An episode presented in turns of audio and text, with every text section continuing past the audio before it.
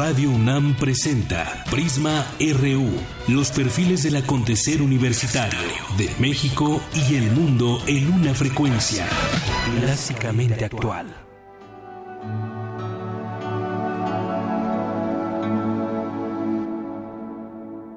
Me reclaman porque no me pronuncio. Me reclaman porque no te exijo. Me reclaman porque estoy con el sistema. Me reclaman todo pero no estoy con nadie, ni nada me detiene. Me dueles tanto. Me dueles tanto como me duelen otras desapariciones. Me dueles. Me dueles.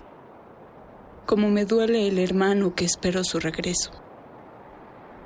Sé. Sé que puedo ser testigo de tu llegada en el bosque celestial.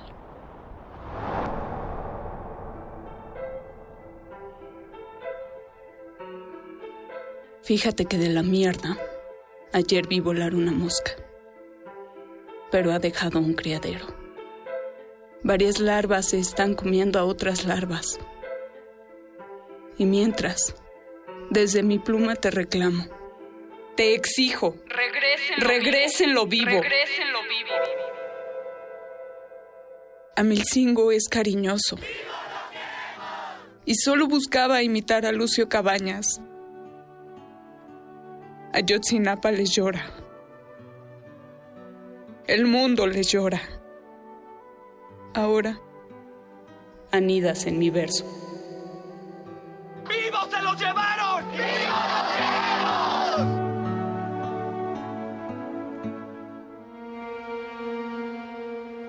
Poema Luis Ángel de Sixto Cabrera González.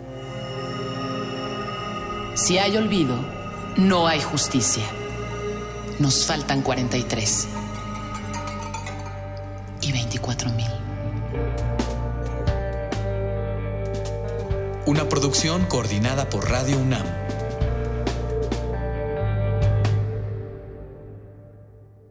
Bien, pues así arrancamos hoy con este poema Luis Ángel, en la voz Vania Nuche y en la producción Paco Ángeles.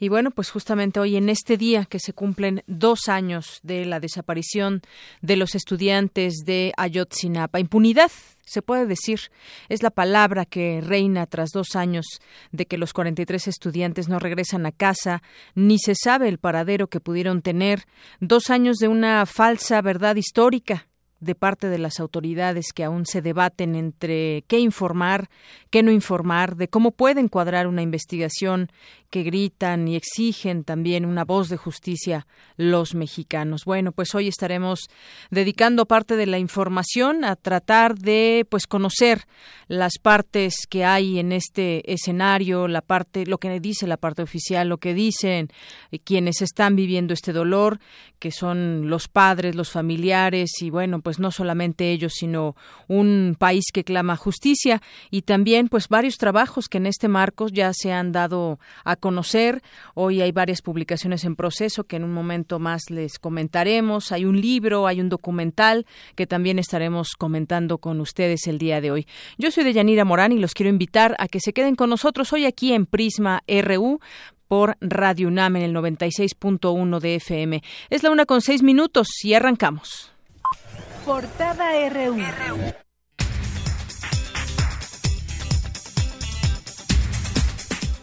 En nuestra portada universitaria de este día, hace 100 años, el 23 de septiembre de 1916, se fundó la Facultad de Química de la UNAM. Como parte del festejo, se colocaron diversos objetos en una cápsula del tiempo y la Lotería Nacional emitió un billete conmemorativo. El aumento en la esperanza de vida y el incremento de las enfermedades crónico-degenerativas se traduce en una creciente demanda de trasplantes de órganos. Habla Rubén Argüero, jefe del Departamento de Cirugía de la Facultad de Medicina de la UNAM. La esperanza de vida, llámese transición demográfica y epidemiológica, mayor número de gente, mayor número de viejitos, mayor número de viejitos, mayor número de enfermedades degenerativas, mayor enfermedad degenerativa, más necesidad de trasplantes porque hay más diabéticos que duran mucho más, pero que echan a perder su riñón y requieren trasplante de riñón. El aumento de la edad y el aumento de la población aumenta la necesidad de trasplante de órganos. En los próximos tres años se incrementarán los incendios forestales, se presentarán huracanes que alcanzarán la categoría 5 y la radiación ultravioleta traerá repercusiones a la salud y a la producción alimentaria. Esto lo aseguró Víctor Velasco, investigador del Instituto de Geofísica de la UNAM. Vamos a tener varios fenómenos interesantes. Es una nueva temporada de incendios, tanto en el Pacífico como en el Atlántico, una alta temporada de huracanes, categoría 5. Y en los próximos dos, tres años tenemos nuevamente una alta temporada de radiación ultravioleta, que eso tiene repercusiones tanto para la salud como en la producción alimentaria. Carlos Lenin Treviño, egresado del Centro Universitario de Estudios Cinematográficos de la UNAM, ganó el premio Orona del 15 Encuentro Internacional de Estudiantes de Cine en el Festival de San Sebastián, con el cortometraje 24 grados 51 minutos, latitud norte. El número de embarazos en adolescentes va en aumento desde la Facultad de Medicina. Mi compañero Jorge Díaz nos tiene avances de esta información. Jorge. Deyanira, buenas tardes. Te saludo con gusto. Este día se dio a conocer el programa de prevención del embarazo adolescente y en la Facultad de Medicina de la UNAM se dieron datos que son preocupantes a decir de las autoridades. Más adelante, toda la información. Hoy en nuestra portada nacional, a las 4 de la tarde de este lunes, se llevará a cabo una marcha con motivo del segundo aniversario de la desaparición de los 43 normalistas de Ayotzinapa. Mi compañera Cindy Pérez nos tiene un adelanto de esta información. Cindy. Buenas tardes de Yanira y auditorio de Prisma RU. A dos años de la desaparición de los 43 normalistas, no existe ninguna sentencia. Los detalles más adelante. La Secretaría de Seguridad Pública de la Ciudad de México informó que hubo saldo blanco durante las marchas a favor y en contra del matrimonio igualitario. Juan Ramón de la Fuente, exrector de la UNAM, aseguró que México necesita fortalecer el Estado laico para garantizar las libertades individuales. México necesita nuevamente, como lo hicieron los liberales del 19, fortalecer el Estado laico como el mejor camino que podemos optar para darle a, nuestra democracia un mejor sentido y para contender con la natural pluralidad que gracias a la educación hoy tenemos en México. Bienvenida esa pluralidad, bienvenida esa diversidad. Y lo único que puede garantizar la libertad de conciencia y lo único que puede garantizar las libertades individuales es el laicismo. Y en otras informaciones, la Procuraduría General de Justicia del Estado de Michoacán informó que fue localizado el cadáver del párroco José Alfredo López Guillén. El Papa Francisco lamentó los asesinatos recientes de sacerdotes en México. Asimismo, expresó su apoyo al movimiento a favor de la familia. Este lunes, la Comisión Nacional de Justicia Partidaria sesionará para retirar los derechos como militante a la un gobernador de Veracruz, Javier Duarte. Ricardo Anaya no dejará la dirigencia nacional del PAN antes de las elecciones de 2017, luego de que los aspirantes a la candidatura presidencial, Margarita Zavala y Rafael Moreno Valle, solicitarán su separación del cargo. El abogado de Joaquín El Chapo Guzmán aseguró que su cliente recibe un tratamiento en la cárcel que equivale a tortura. Esta noche presentan la exposición Obras Maestras del Museo Nacional de Arte de China. Mi compañero Antonio Quijano nos tiene información al respecto. Adelante, Toño. Buenas tardes, Yanira, a nuestro auditorio de Prisma RU. A partir de este miércoles 28 de septiembre, el antiguo Colegio de San Ildefonso presentará la exposición China no es como la pintan, con 151 obras maestras del Museo Nacional de Arte de ese país asiático. En unos momentos, más información. Y hoy en nuestra portada de Economía y Finanzas, los precios de las gasolinas en México pueden llegar hasta los 16 pesos por litro en 2017. Abraham Menchaca nos tiene un avance de esta información. Abraham. ¿Qué tal, Deyanira? Buenas tardes. El mercado de las gasolinas en México está a punto de cambiar con la liberación de los precios, lo que significa que el Estado dejará de regularlos. ¿Y cómo va el dólar en ventanillas bancarias? El dólar se vende en 20 pesos con 17 centavos, 8 centavos más que el cierre del pasado viernes. Y la Bolsa Mexicana de Valores opera con una baja de 1.11% menos respecto a su nivel previo al colocar a su índice de precios y cotizaciones en 47.227 unidades. En nuestra portada internacional, este lunes a las 8 de la noche, Donald Trump y Hillary Clinton sostendrán su primer debate rumbo a las elecciones del 8 de noviembre. Se estima que más de 100 millones de personas seguirán la transmisión. En vísperas, los candidatos se encuentran en un empate virtual, empate virtual según cifras de la más reciente encuesta de The Washington Post y ABC News. Las Fuerzas Armadas Revolucionarias de Colombia y el gobierno de Juan Manuel Santos firmarán este lunes a las 5 de la tarde, hora local, el acuerdo final de paz para terminar la confrontación armada de 52 años. El líder del Partido Socialista Español, Pedro Sánchez, aseguró que España no puede seguir gobernada por la derecha de Mariano Rajoy. Somos un proyecto autónomo y no nos vamos a doblegar. Diremos una, dos, tres y las veces que hagan falta, no a la derecha de Mariano Rajoy. Y lo que vamos a hacer es dar la cara e intentar formar un gobierno alternativo al Partido Popular. Y yo les digo a todas las fuerzas del cambio que el Partido Socialista está dispuesto a ser generoso, a ser generoso para acabar con el gobierno de Mariano Rajoy. La canciller, canciller, alemana Angela Merkel reiteró que la Unión Europea debe luchar contra la inmigración ilegal. Hemos logrado mucho, también en relación tanto al orden y la regulación del proceso de registro, pero por encima de todo lo demás, relativo a la reducción del número de próximos migrantes. Nuestro objetivo debe ser detener la inmigración ilegal, tanto como sea posible. Hay un consenso por el tema de la Unión Europea-Turquía. Su tratamiento y su aplicación es esencial. El enviado especial de la ONU para Siria, Staffan de Mistura, pidió el cese de la violencia y la protección de civiles atrapados en Alepo Oriental luego de los bombardeos el fin de semana. Primero, presionar para un cese de la violencia y la protección de civiles en las infraestructuras civiles. Segundo, llevar a cabo pausas humanitarias semanales de 48 horas para asegurar que la ONU y sus socios puedan acceder a la parte oriental de Alepo sin condicionamientos del gobierno ni de la oposición. Y presionar para la evacuación médica en casos de urgencias. Y nos vamos a un adelanto de la información cultural con Tamara Quiroz. Tamara, bienvenida, muy buenas tardes. Gracias, buenas tardes, Deyanira y estimado auditorio. El miércoles hay Noche de Museos, así que tendremos una entrevista con Gabriela Prieto para conocer los eventos de la antigua Academia de San Carlos. Además, la Facultad de Arquitectura rendirá un homenaje a Teodoro González de León, sin duda un emblema del paisaje arquitectónico de la Ciudad de México. En unos minutos les tendré más información. Gracias, Tamara.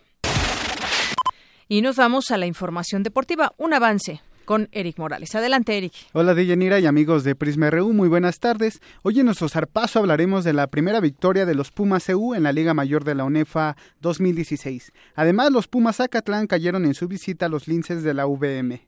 Y en soccer, el Club Universidad perdió dos goles a uno frente al América. Deyanira, esta y otra información en nuestro zarpazo RU. Muchas gracias, Eric. Ya sabemos el resultado, pero bueno, está bien. al rato lo comentamos. Muchas gracias.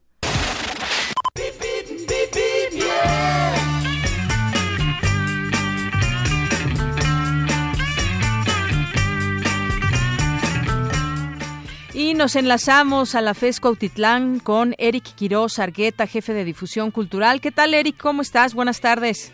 ¿Qué tal, Yanira? Buenas tardes. Este, aquí un saludo a tu auditorio y pues mencionándote acerca de nuestra vialidad que está incorporándose a la facultad de aquí de Campo 4, en el cual la, la circulación está bastante aceptable.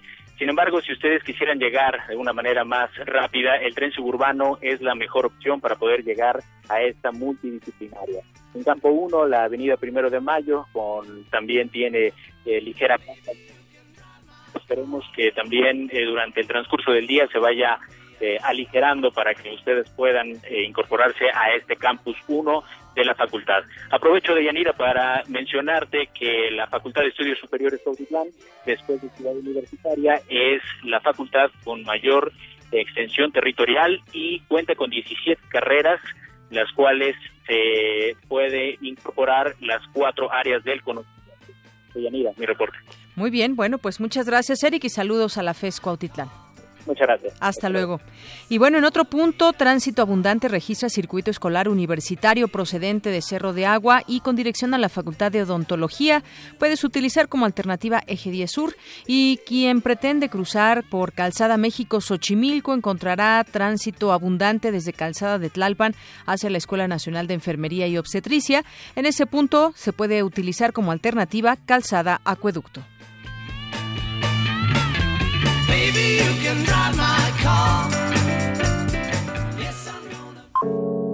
Campus RU.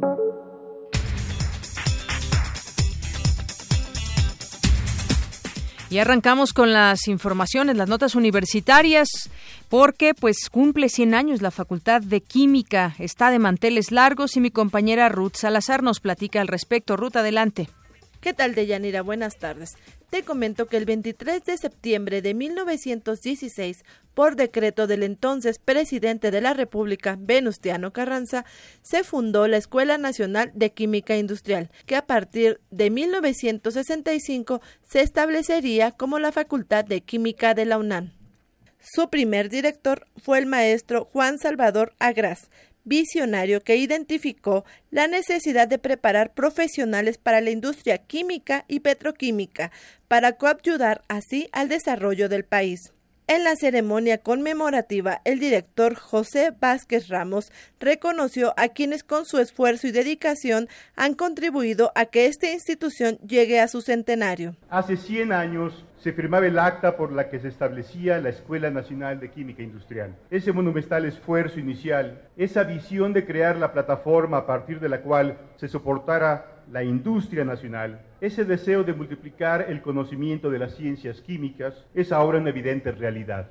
Pesar de que la institución nació después de un largo y complicado proceso de negociación en tiempos políticos difíciles y con recursos económicos escasos, hoy la Facultad de Química tiene el orgullo de contar con un número significativo de egresados, muchos de los cuales han liderado las políticas científicas y tecnológicas que el país requiere para su crecimiento, como Mario Molina, Premio Nobel de Química 1995. Decenas de miles de egresados, muchos de los cuales han ocupado u ocupan puestos de alta dirección en la industria pública y privada, que el país requiere para su mejor desarrollo son la médula de la creación y multiplicación del conocimiento y de la formación de recursos humanos de alto valor. Vázquez resaltó que la sede universitaria no solo crea conocimiento, sino que lo difunde y se vincula con el sector productivo. Afirmó que su labor no se limita a la docencia, sino que forma a los académicos del futuro, sólidos en las ciencias químicas y con una fuerte concepción de la ética en el desarrollo de su profesión. Hasta aquí el reporte de Yanira.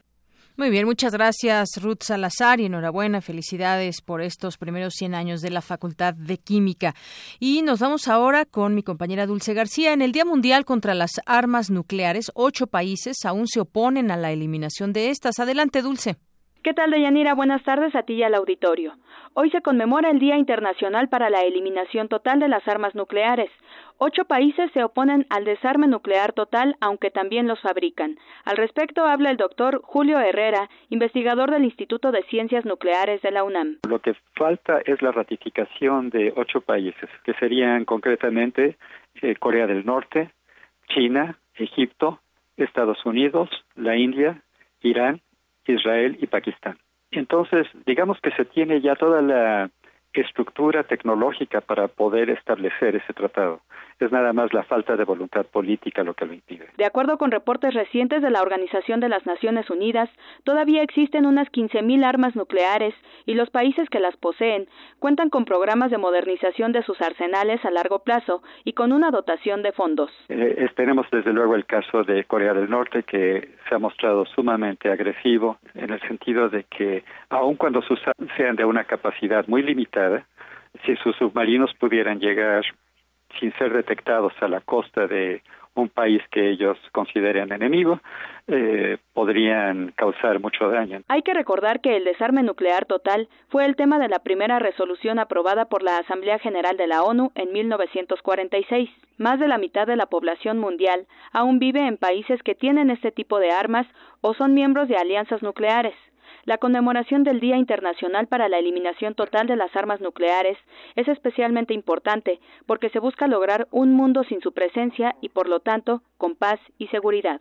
Hasta aquí la información de Yanira. Buenas tardes. Gracias, Dulce. Muy buenas tardes. Nos vamos ahora con mi compañero Toño Quijano. Uno de los rubros afectados en el presupuesto para el próximo año es el de los derechos humanos. Toño, adelante. Buenas tardes. Buenas tardes, Yanira, a ti a nuestro auditorio de Prisma RU. Así es, especialistas coincidieron en que en el documento del presupuesto de egresos 2017 está ausente una perspectiva desde los derechos humanos.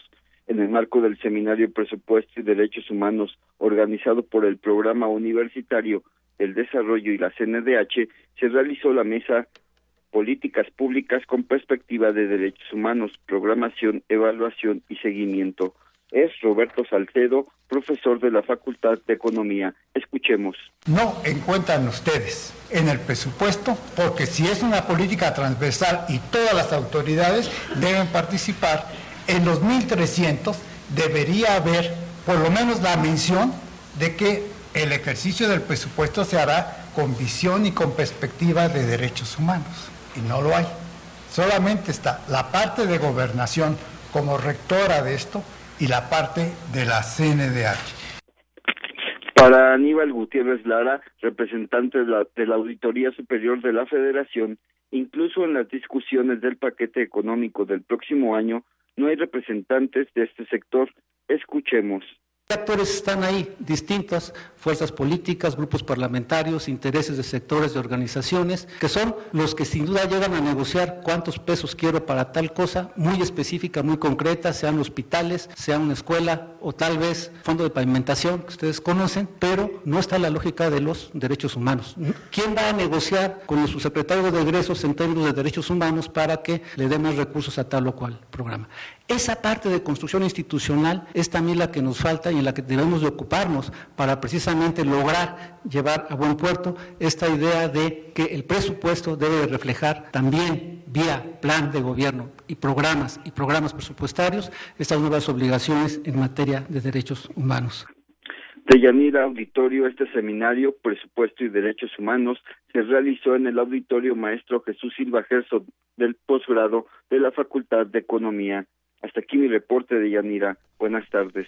Gracias, Toño. Muy buenas tardes. Y bueno, pues justamente hablando de derechos humanos, pues vamos a ir entrando al tema de Ayotzinapa y lo que ha sucedido en dos años. Bueno, pues en principio, como todos los días, Prisma RU, eh, pues le da el micrófono a las personas para que opinen acerca de un tema. En esta ocasión, ¿Qué opinan acerca de este tema de Ayotzinapa? ¿Seguirá en la impunidad? ¿Habrá justicia? Esto fue lo que respondieron.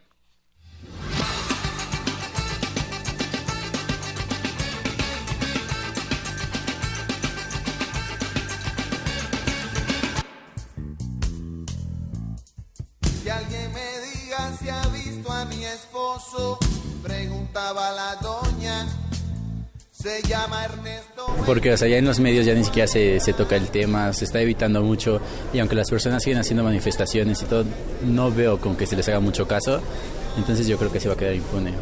Eh, yo sinceramente pienso que va a ser a conveniencia, porque ahorita igual, como decíamos, no se toca el tema. Yo creo va a haber casos o va a llegar un caso en que se necesite igual llamar la atención de algunas personas y se va a usar de manera errónea este hecho lamentable este, para de alguna forma distraer de ahora otro acontecimiento que se pueda dar en el futuro.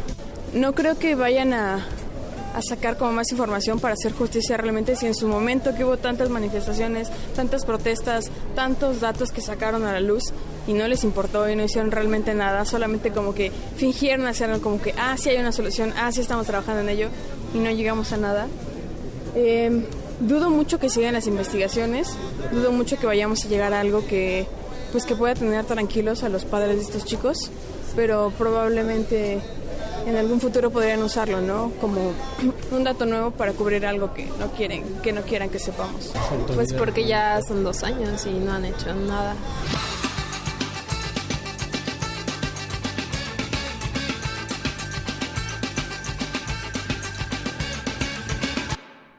Parte de la percepción ciudadana. Y han transcurrido 730 días desde aquel 26 de septiembre de 2014, cuando estudiantes de la normal Isidro Burgos de Ayotzinapa fueron secuestrados y desaparecidos. La versión oficial de la verdad histórica ha sido seriamente cuestionada y la exigencia de aparición de los jóvenes sigue tan vigente como el primer día. Mi compañera Cindy Pérez nos tiene esta información. Buenas tardes, de Yanira y auditorio de Prisma RU. 43 desaparecidos, 130 detenidos, ninguna sentencia. Han transcurrido dos años desde aquel 26 de septiembre de 2014. Según la versión de la PGR, los estudiantes de la Escuela Normal Rural Isidro Burgos fueron detenidos por policías y entregados a miembros del cártel Guerreros Unidos, quienes asesinaron y quemaron sus restos en el basurero de Cocula. Sin embargo, la teoría ha sido cuestionada por distintos organismos internacionales. Tras meses de trabajo, expertos de la Comisión Interamericana de Derechos Humanos presentaron un informe donde denunciaron graves fallas en las investigaciones. El doctor Javier Oliva Posada, académico de la Facultad de Ciencias Políticas y Sociales de la UNAM, definió que este hecho marca un antes y un después en la historia contemporánea de México en torno al respeto de los derechos humanos y al sometimiento del crimen organizado. Pone en evidencia que no hay una secuencia, un procedimiento, políticas o programas que eh, traten no solamente reparar el, daño, sino desde luego prevenir que estos eh, graves actos se sucedan. No obstante la lentitud de las investigaciones, los informes que también ha dado la propia Procuraduría General de la República, pues ponen en evidencia la extraordinaria debilidad estructural de las instituciones encargadas de resguardar paz y la ley. Desafortunadamente hay otras decenas de miles que se encuentran en una eh, condición de desaparecidos. Se reclama investigaciones eh, bien sustentadas que permitan encontrarlos. Por su parte, el abogado de los padres de los normalistas, Vidulfo Rosales, refrendó que falta mucho por indagar y que el gobierno federal se ha empeñado en sostener una verdad sin certidumbre que ofreció una hipótesis bastante cuestionada y que eso no lo podemos tomar como verdad, mucho menos como justicia, que seguimos en la búsqueda de la misma. Hay que seguir alzando la voz, que no podemos permitir que un hecho tan grave como el caso de Ayotzinapa quede en la impunidad. Debe de ser visto Ayotzinapa como una oportunidad para que los mexicanos avancemos y de una vez por todas pues logremos verdad y justicia. Recientemente, la PGR dio a conocer que en los municipios de Iguala y Cocula detectó más de 40 sitios donde existen fosas clandestinas y que harán las diligencias correspondientes si los padres de los 43 jóvenes desaparecidos regresan a la mesa de diálogo. Cabe señalar que se han desenterrado al menos 145 cuerpos de otras 69 fosas. En entrevista para Radio UNAM, Rosales aclaró que estas investigaciones deben estar al margen del diálogo de los familiares. El diálogo tiene que ver con las irregularidades cometidas por funcionarios como Tomás Cerón de Lucio, que la PGR lo ha estado solapando. Una vez que la PGR nos notifique cuándo habría que reunirse para operar ya las búsquedas, nosotros estamos en la mejor disposición. Esto no quiere decir que ya nos vamos a sentar a dialogar. El diálogo se restablecerá hasta que haya un, resultado de la investigación interna contra Tomás León de Lucio. A propósito del segundo aniversario de la desaparición de los estudiantes normalistas de Ayotzinapa Guerrero, hoy se realizará una marcha a las 16 horas que partirá del Ángel de la Independencia hacia el Zócalo Capitalino. Hasta aquí el reporte de Yanira. Muy buenas tardes. Gracias, Cindy. Muy buenas tardes. Efectivamente, hoy una marcha a las 4 de la tarde. Recordar un poco la del año pasado, bastante nutrida, con mucho apoyo. Y bueno, pues ya tenemos en la línea telefónica, le doy la bienvenida a este espacio a la señora Nicanora García. Ella es mamá de Saúl Bruno García, estudiante desaparecido de la normal rural de Ayotzinapa, Isidro Burgos. ¿Qué tal, señora? Muy buenas tardes. Buenas tardes. Bueno, pues yo quisiera preguntarle a dos años cómo, cómo se siente usted con las investigaciones, por una parte, con el apoyo social también que han tenido a raíz de estos hechos y cómo se vive con dos años sin, sin Saúl en casa.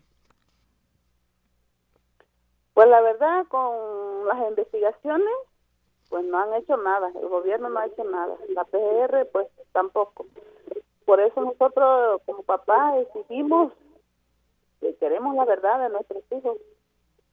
Sí, por eso como padre ya dos años, pues usted se imaginará cómo sintemos nosotros las la mamás de que nuestros hijos no están en casa, no sabemos nada de ellos, que pues la verdad uno es muy duro para nosotros, yo como mamá, de no saber de mi hijo, de no tener una llamada de él, de no saber cómo está o qué pasó con él, si está bien o no está bien. Pues es muy duro para, para mí dejar mi familia, dejar todo en casa para luchar por mi hijo y pues yo como mamá pues digo que no vamos a dejar la lucha, no voy a dejar hasta saber de mi hijo, porque nosotros le exigimos al gobierno que diga la verdad, porque fueron policías que se llevaron a nuestros hijos, a mi hijo también ahí fue con sus 43 compañeros. Y como nosotros, yo como mamá, lo que sufro yo, sufren las demás compañeras, tenemos el mismo dolor. Y pues la verdad, estamos muy, muy indignados, muy corajudos yo tengo mucho coraje, ¿por qué no, no hacen nada por nosotros? ¿Por qué no investigan? ¿Por qué no dan con el paradero de nuestros hijos? ¿Por qué no dicen la verdad? Si fueron policías los que se lo llevaron, Señora, usted señala una situación pues muy real. No hay una certeza de dónde pueden estar estos estos jóvenes o qué haya pasado con ellos. No hay una una certeza, una investigación que aluda eh, hasta este momento dónde están. Hubo en su momento una verdad histórica por parte de la PGR en su momento con otro procurador, con Murillo Karam. Y bueno, pues como usted dice, lo único que están buscando es la verdad. Como ustedes saben, pues un grupo también, el GIEI, ha estado pues haciendo sus propias investigaciones. Usted dice fueron los policías. Sin embargo, pues las, las investigaciones continúan, se habla de un nuevo peritaje. No se tiene una certeza al día de hoy. Pues sí, pero como nosotros como mamá, pues, pues parte del gobierno, pues él quisiera que ya nosotros no fuéramos, quiere dar el carpetazo que nuestros hijos están muertos, pero no. Nosotros, gracias al cielo, como dice usted, ellos vinieron y investigaron y como dijo Murillo Caran que nuestros hijos eran muertos y quemados allá. Y pues gracias a ellos ellos trajeron un experto independiente de juego y pues hasta ahí no encontraron nada.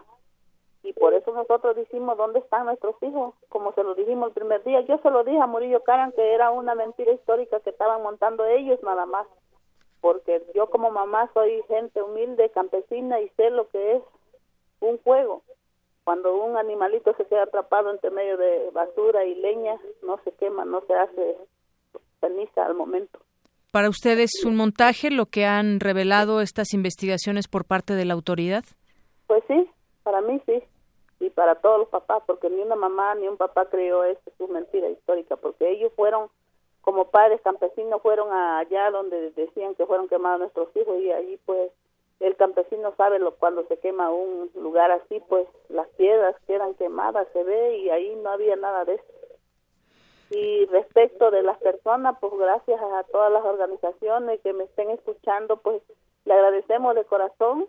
Yo como mamá, como por mi hijo y por los 43 padres, pues le damos las gracias porque ellos siempre nos han apoyado con unas palabras con económicamente con una moneda que le han quitado al se han quitado ellos el bocado para darnos y todas las personas todos los, los espacios de por ejemplo las radios que nos han apoyado para dar el mensaje de nosotros para que sigamos luchando para que ya no vuelva a sufrir otra mamá como nosotros estamos sufriendo porque la verdad la verdad es muy duro no saber dónde está tu hijo no saber qué está pasando con él y pues le damos las gracias a todos ellos que nos escuchan y los invitamos para la marcha de hoy que partirá del Ángel al Zócalo. Señora, por último, ¿qué edad tenía cuando desapareció Saúl Bruno García? ¿Qué nos puede, cómo recuerda a su hijo hasta ese momento? Uh, pues mi hijo es bien, 18 años de edad, usted se imaginará. Un niño amable, alegre, respetuoso Sí, señora. Pues gracias por ese testimonio. Gracias de verdad por compartirnos esta experiencia y pues la lucha en la que siguen ustedes y hoy seguramente estará usted marchando junto con miles hoy para pedir justicia por estos pues jóvenes desaparecidos. Pues sí, pues imagínese uno recordar a su hijo que él me dijo un día, mami, yo me voy a preparar para que tú sigas ya no sigas sufriendo lo que has sufrido porque gracias a ti hemos salido adelante y pues esas palabras nunca se me van a olvidar y pues yo voy a seguir luchando por mi hijo y por sus compañeros. Ah, pues sí es posible, como yo he dicho, ¿por qué el gobierno qué quiere a cambio de, de, nuestros hijos? ¿Qué quiere? ¿Por qué lo hizo? ¿Por qué no los agarró, los detuvo? Hubiera dicho si andaban haciendo cosas malas, no hubiera llamado, ¿sabes que vengan a ver a sus hijos? Andaban haciendo malo en la calle. Nosotros somos pobres, pero damos la cara por nuestros hijos porque sabemos que no son, del, sabemos de corazón que conocemos a nuestros hijos, que no son delincuentes, no son nada con lo que el gobierno quiere incluir que nuestros nosotros eran un narcotraficante que no sé que de los rojos no sé qué tanto. Pero no uno yo por mamá doy la, la cara por mi hijo porque sé que él es un jovencito inocente. Él venía, ellos venían entrando era su primer mes que tenían allí en la normal muy bien. Bueno, pues señora Nicanora García, muchas gracias por compartirnos parte de lo que ha vivido durante estos dos años. Usted, mamá de Saúl Bruno García, uno de estos estudiantes desaparecidos de, de la normal de Ayotzinapa. Muchas gracias. Sí, gracias a ustedes por darnos el espacio para que nos escuchen todas las personas y muchas gracias a usted. A todos los que nos escuchen. Gracias. Hasta luego. Buenas tardes. Está bien. Bueno, pues una de las madres que estará el día de hoy en esta marcha a las cuatro de la tarde del Ángel de la Independencia al Zócalo Capitalino.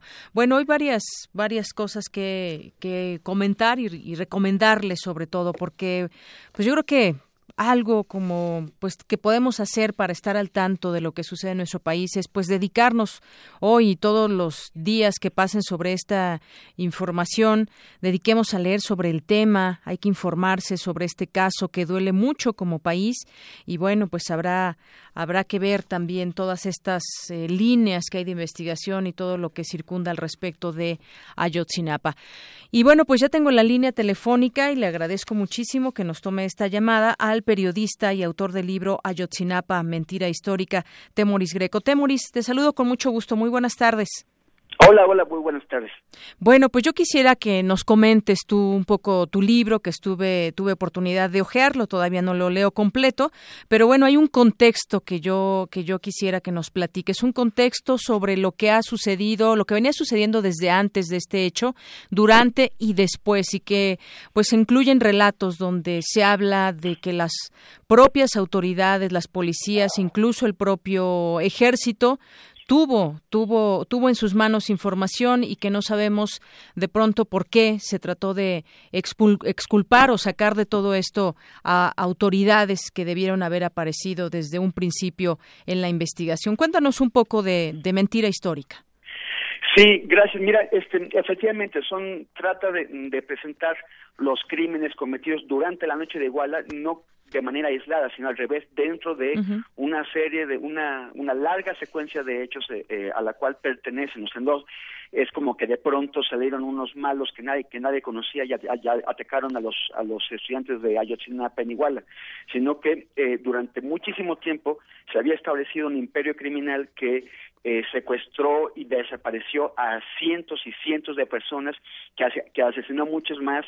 esto lo hizo en, en con el conocimiento, porque si, si no sabían es que no están haciendo su trabajo, del batallón 27 que está establecido en Iguala, del tercer batallón de operaciones especiales, que es, es, un, es un cuerpo de élite especializado en tareas de inteligencia que también está basado en Iguala, de las autoridades federales del CISEN, de la PGR, había eh, numerosas demandas, de, denuncias interpuestas eh, ante, ante, ante, ante, la Fiscalía General del, Estado y ante la PGR, eh, en el sentido de los crímenes que estaban cometiendo no solamente personajes vagos por ahí, sino eh, algunos de ellos con nombre y apellido, en, especial con con José Luis Abarca, el que fue alcalde de, Iguala. Y eh, la PGR optó por no intervenir. En ninguno de, de, esos casos movió un dedo. Había investigaciones que ya se habían hecho antes, el CISEN incluso había investigado a los, a los Abarca, cuando el Partido de la Revolución Democrática determinó postular eh, a Abarca, eh, los, los candidatos rivales de Abarca presentaron información sobre las ligas que, que él tenía eh, con, con, el, con, el, narcotráfico y ni el PRD ni la PGR ni, ni, nadie hizo, la, hizo nada. Es, aquí hay una situación de, de complicidad. Pero los crímenes no solamente se, se, se, cometieron antes, sino después y, como decía, mucho después.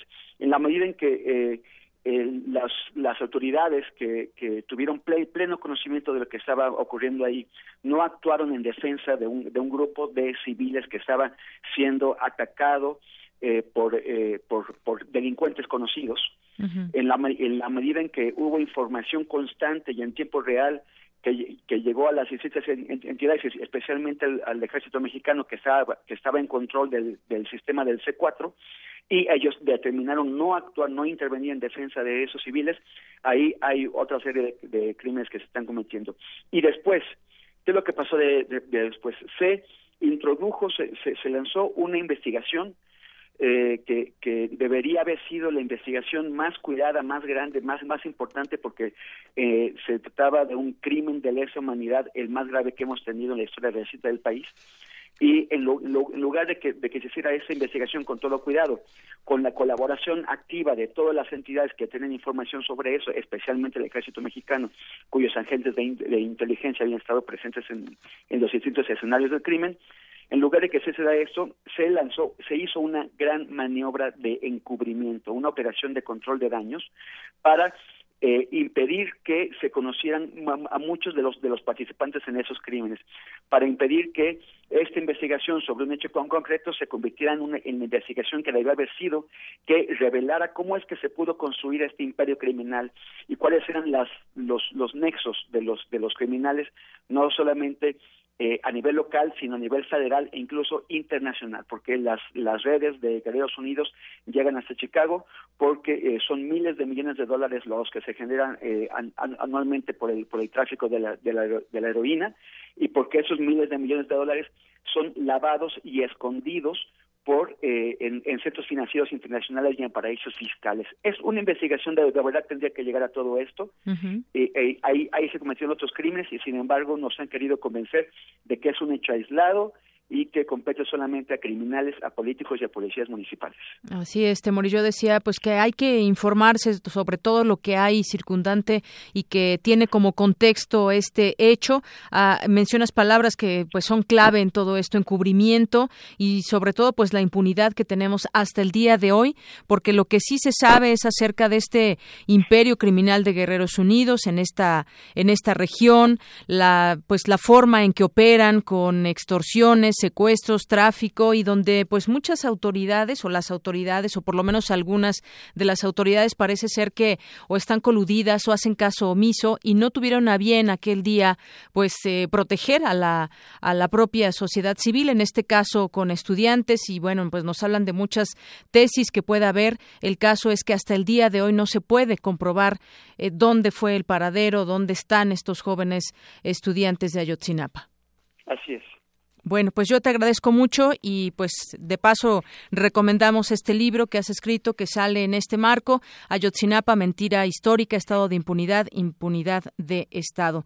Te quisiera sí, dime. aprovechar para invitarlos también a ver el, nuestra película documental Mirar Morir, el ejército en la noche de Iguala, que en, en esos días está haciendo una proyección global, este, es, una, es una proyección en la que participan de manera eh, autogestiva eh, personas que han organizado funciones en 107 ciudades del mundo, en 26 países, algunos tan lejanos como Turquía, Israel y Australia. Y en la Ciudad de México está en, hay 40 funciones en, diferentes sedes. El, está el, calendario lo pueden ver en, en eh, la página de Facebook de, Mirar Morir y este y si no ir hoy el día de hoy al cine Tonalá en, la calle Tonalá 261 en, en la colonia Roma donde vamos a tener una, una función y al final yo estaré ahí dando una sesión de preguntas y respuestas. Es en el Cine Tonalá, ¿verdad? Así es. Eh, ¿A qué hora a 5.30. Muy bien. Así es. Bueno, pues Temoris Greco, muchísimas gracias por tomarnos esta llamada. Muchas gracias a ustedes. Muy buenas tardes. Hasta luego. Hasta luego. Bueno, pues ahí está esta recomendación de lectura, porque hay que informarnos, hay que leer y hay que ver todas estas investigaciones. Aquí trae toda la bibliografía que ha sido utilizada para, para este libro, de cómo quedan preguntas abiertas de este imperio criminal de Guerreros Unidos, cómo lograron establecerlo, quién sentó sus bases, cómo lo hicieron crecer, quiénes lo sostuvieron dentro del PRD estatal y nacional, quiénes desde el PRI, que antes ocupó la presidencia municipal, que gobierna las localidades vecinas, como Huitzuco, Cocula y Tasco, entre otras cosas. Bueno, un, un libro de más de 300 páginas que vale la pena leer. Y bueno, pues hoy también, eh, para ir cerrando este tema, le comento que también, por supuesto, estamos buscando la parte oficial para tener aquí todas las voces. Hemos solicitado una entrevista con Roberto Campas Cifrián, subsecretario de Derechos Humanos de la Secretaría de Gobernación, también para ver qué tienen que decirnos de, de, parte del gobierno sobre este segundo aniversario de Ayotzinapa. Y bueno, pues también eh, recomendarles hoy la lectura del el semanario Proceso, donde habla esta investigación de Anabel Hernández acerca de este tema. Dice, al cumplirse este lunes 26, eh, dos años de la desaparición de los 43 normalistas de Ayotzinapa, la autora del presente reportaje pudo acceder a la declaración ministerial de uno de los presuntos implicados en el caso, el ex subcomandante de la Policía Municipal de Cocula, César Nava Flores, preso en un penal de Tamaulipas. Esta es la primera vez que se conoce la narración de un testigo directo que de su puño y letra implica al ejército en el control de Iguala la noche de aquel asiago día. Y vienen otras, eh, otras eh, reportajes al respecto de este tema que vale la pena leer. Uno de ellos también es de Temoris Greco, que pues viene justamente parte de, de lo que viene en su libro que se ha presentado en este marco.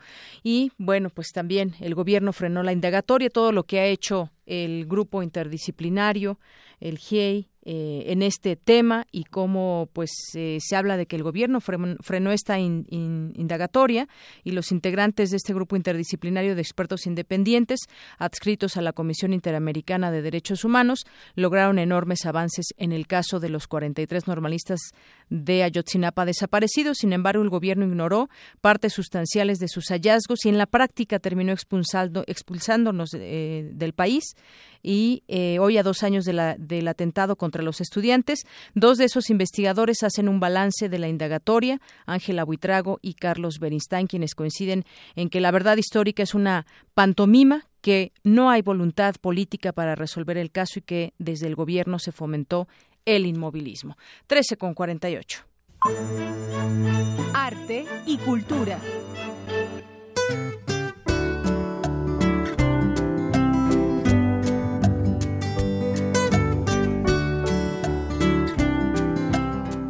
Bueno, nos vamos ahora con Tamara Quiroz, que nos tiene ya la información cultural. Tamara, adelante. Hola, hola Deyanira y auditorio. Como cada fin de mes, la Noche de Museos en la Ciudad de México nos brinda la oportunidad de visitar diferentes recintos en un horario extendido. La antigua Academia de San Carlos nos tiene una excelente opción musical para ese día y para hablarnos al respecto, nos acompaña la maestra Gabriela Prieto, coordinadora de las galerías de la Academia. Buenas tardes, maestra, ¿cómo está? Hola, ¿qué tal, Tamara? Muy bien, muchas gracias. Nos da gusto saludarle. Igualmente. Por favor, cuéntenos, ¿qué, ¿qué, sorpresas nos tiene preparada la Academia para este miércoles 28 de septiembre? Pues bueno, tenemos la tradicional ya visita guiada por el historiador Dante Díaz Mendieta a las 7 de la tarde o 7 de la noche y posteriormente tendremos una intervención sonora que se llama Un Total Movimiento de Cucharas, que es una intervención por artistas eh, que se llama Octavia Cueto y Leo de Yacetín, quienes a partir de una cuchara nos van a dar pues una probadita de cómo hoy por hoy se está indagando sobre la sonoridad y esta intervención entre las artes visuales, las artes plásticas y eh, la música. Entonces yo creo que es una experiencia totalmente nueva y va a ser muy eh, enriquecedor para la gente que nos venga a visitar, totalmente gratuito. Ah, muy bien, como Pablo Neruda cuando hizo su oda a la cuchara también. Exactamente. y un total movimiento de cuchara. Suena bastante interesante. Maestra, también el 29 de septiembre tienen un concierto de jazz.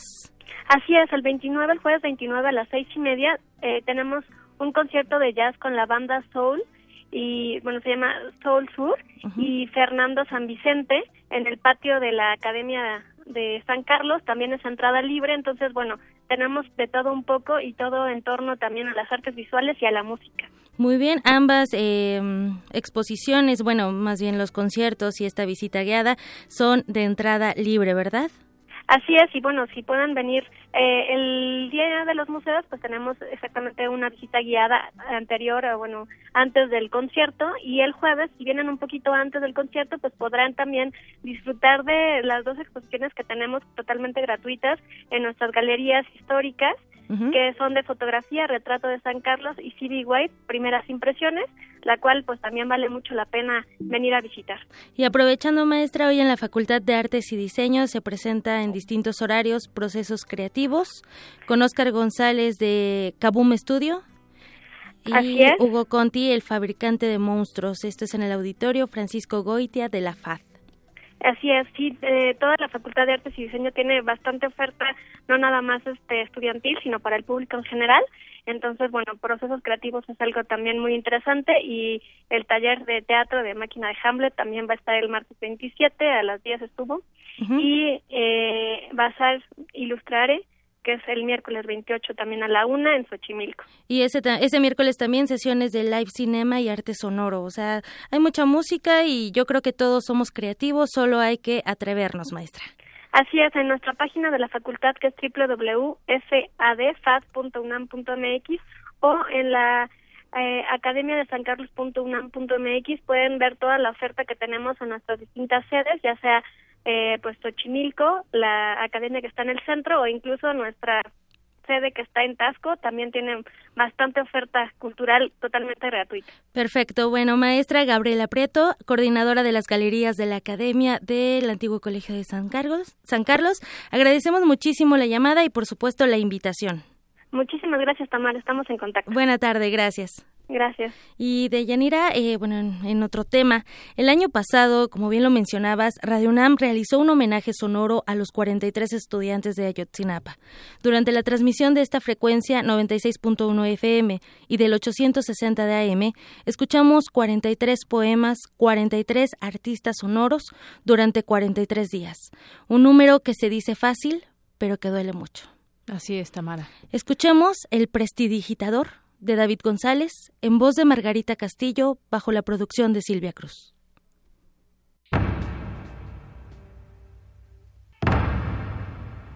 Era del tiempo de mis abuelos.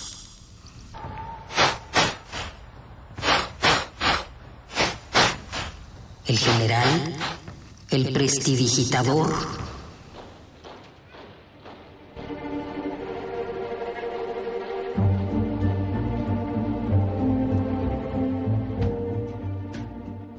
tenía artritis en las manos y le dolían. Le dolían. Le dolían como un hijo a una madre. Las manos.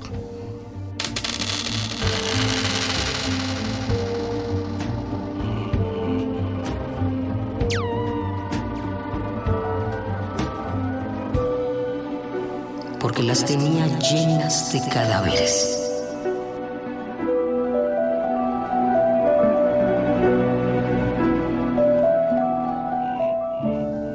El general, el prestidigitador,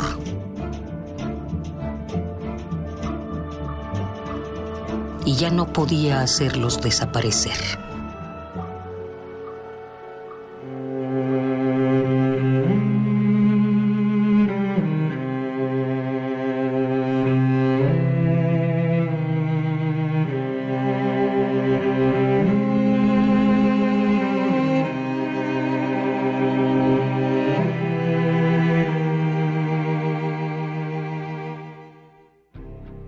No podía hacerlos desaparecer, desaparecer.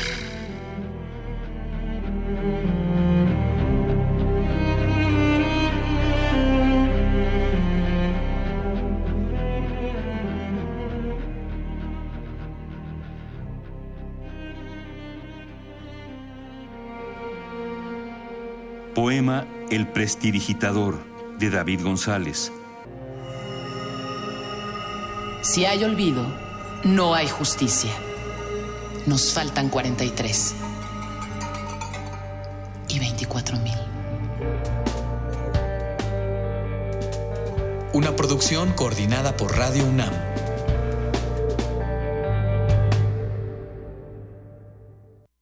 Zarpazo RU.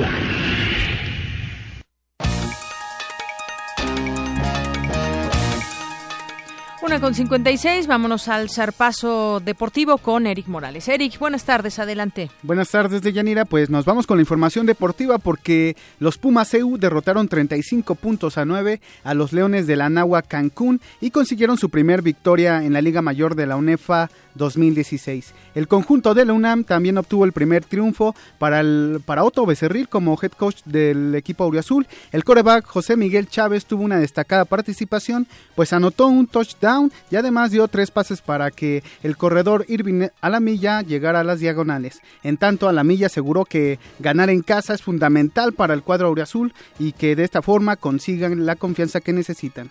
Bueno, sí, siempre, siempre es bueno ganar siempre es bueno ganar, siempre es bueno ganar en casa, con tu gente y obviamente pues, tenemos otro, otro chip ¿no? en la mente, eh, la actitud eh, al máximo, eh, sabemos que pues, está en, nuestro, en nuestras manos, ¿no? nuestro destino. Ganado todos nuestros juegos, tenemos la posibilidad de recibir playoffs en casa, entonces pues, el equipo está sobre eso, ¿no? con esa actitud de, ganar juego por juego y con un cambio de actitud principalmente. Además, el corredor universitario también dijo que los 22 castigos en contra, entre ellos 8 fouls personales, fueron producto de la intensidad del equipo. Buena intensidad, pero enfocada esa intensidad hacia, hacia una manera inteligente, ¿no? No, no contestar provocaciones, eh, hubo muchos castigos de, después de la jugada, muchos holdings, entonces tenemos que trabajar mucho en eso en la semana, pero me gustó mucho la actitud, estuvo intenso, eh, realmente no cambiamos de, de la primera mitad a la segunda mitad en ese aspecto de intensidad, pero más concentración. Con esta victoria, los Pumas EU tienen un récord de una victoria y dos derrotas. En el próximo fin de semana visitarán a los linces de la Universidad del Valle de México. Y precisamente contra los linces de la VM, los Pumas Zacatlán tuvieron su primer tropiezo de la temporada al caer por un marcador de 38 puntos a 17. El cuadro azul comenzó perdiendo el partido ya que se fue abajo por 17 puntos a 9 al medio tiempo. No obstante, en el tercer cuarto logró igualar las cifras, pero pues pues para el último cuarto los locales lograron anotar en tres ocasiones para poner las pizarras finales 38 a 17. Con este marcador el el equipo de la FESA Catlán tiene un récord de dos juegos ganados y uno perdido, y el próximo fin de semana los dirigidos por el coach Enrique Zapata visitarán a los Toros Salvajes de la Universidad Autónoma Chapingo. Seguimos en fútbol americano porque también se llevó a cabo la semana 3 de la NFL. Algunos resultados destacados son la victoria de los Vaqueros de Dallas 31 puntos a 17 sobre los Osos de Chicago. Ah, también las Águilas de Filadelfia derrotaron 34 puntos a 3 a los Aceleros de Pittsburgh. Además, los Patriotas eh, de Nueva Inglaterra blanquearon 27 puntos a 0 a los Tejanos. Y los Pieles Rojas de Washington vencieron 29 a 27 a los Gigantes de Nueva York. Además, hoy en nuestra efeméride deportiva celebramos el cumpleaños de una de las mejores jugadoras de tenis de la historia. El 26 de septiembre de 1981 nació la tenista estadounidense Serena Williams, clasificada como la jugadora número uno del mundo durante 270 semanas. Durante su trayectoria deportiva ha conseguido 71 títulos, tiene un récord de 775 juegos ganados por 129 perdidos, tiene cuatro medallas de oro en Juegos Olímpicos. Además, el Abierto de Australia, Roland Garros, Wimbledon y el Abierto de Estados Unidos. De Yanira, en la próxima hora hablaremos sobre el triunfo de la América, sobre los Pumas. Un tropiezo de los Pumas, nada más. Son las dos de la tarde. Gracias, Eric. Nos escuchamos al rato y nos vamos con Ruth Salazar.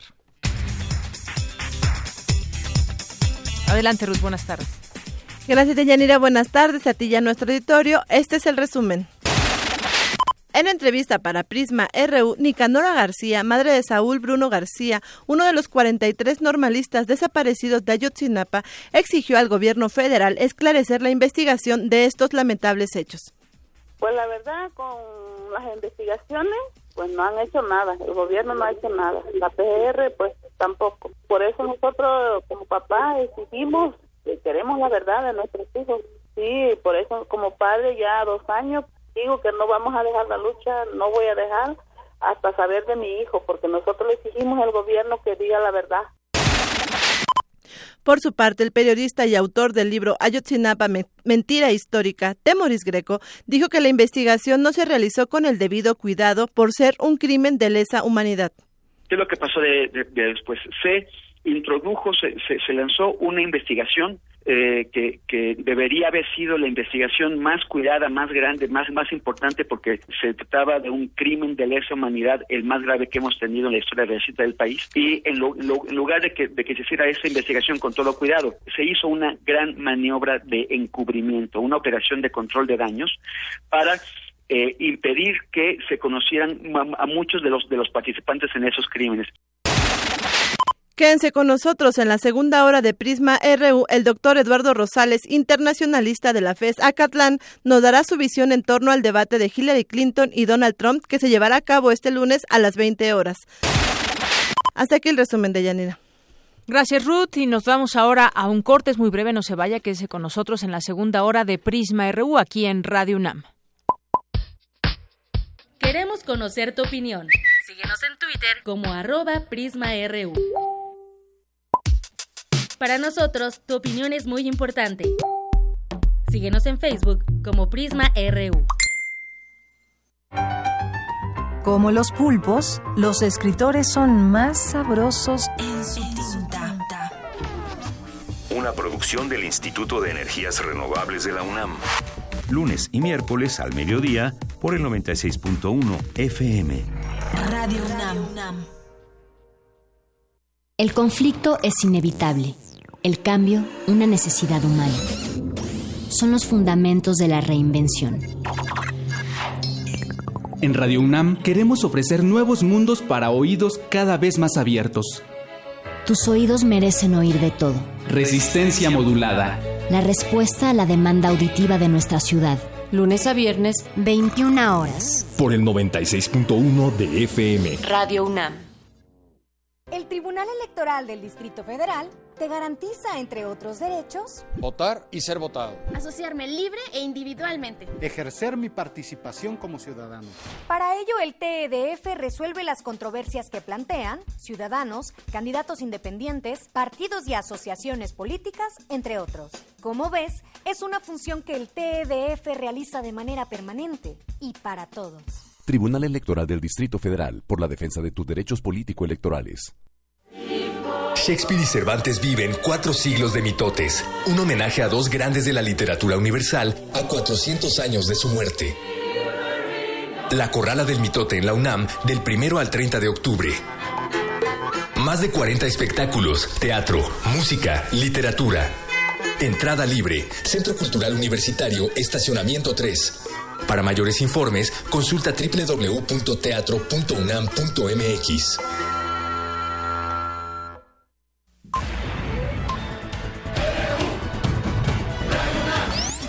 RU. Con Deyanira Morán.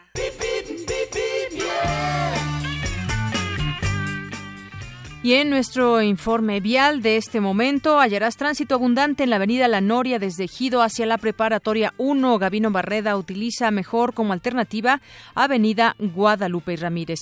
Y en cuanto a la zona oriente hay avance constante que mantiene avenida Canal de San Juan desde prolongación Marcelino Buendía hasta el colegio, hacia el Colegio de Ciencias y Humanidades Plantel Oriente.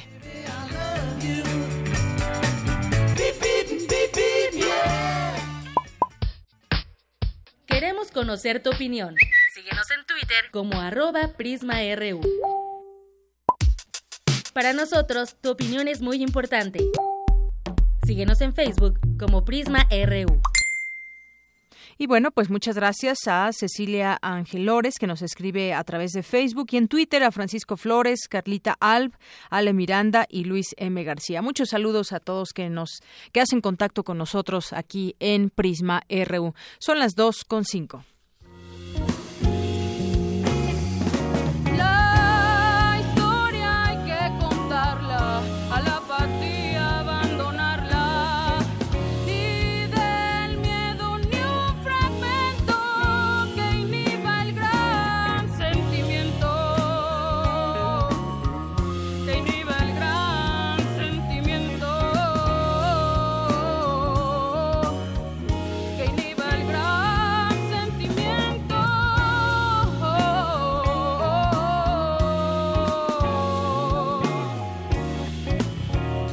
La canción Desesperamos se llama, el grupo es Soltic y el del disco Todos somos Ayotzinapa de la escuela de rock La Palabra del director Guillermo Briseño.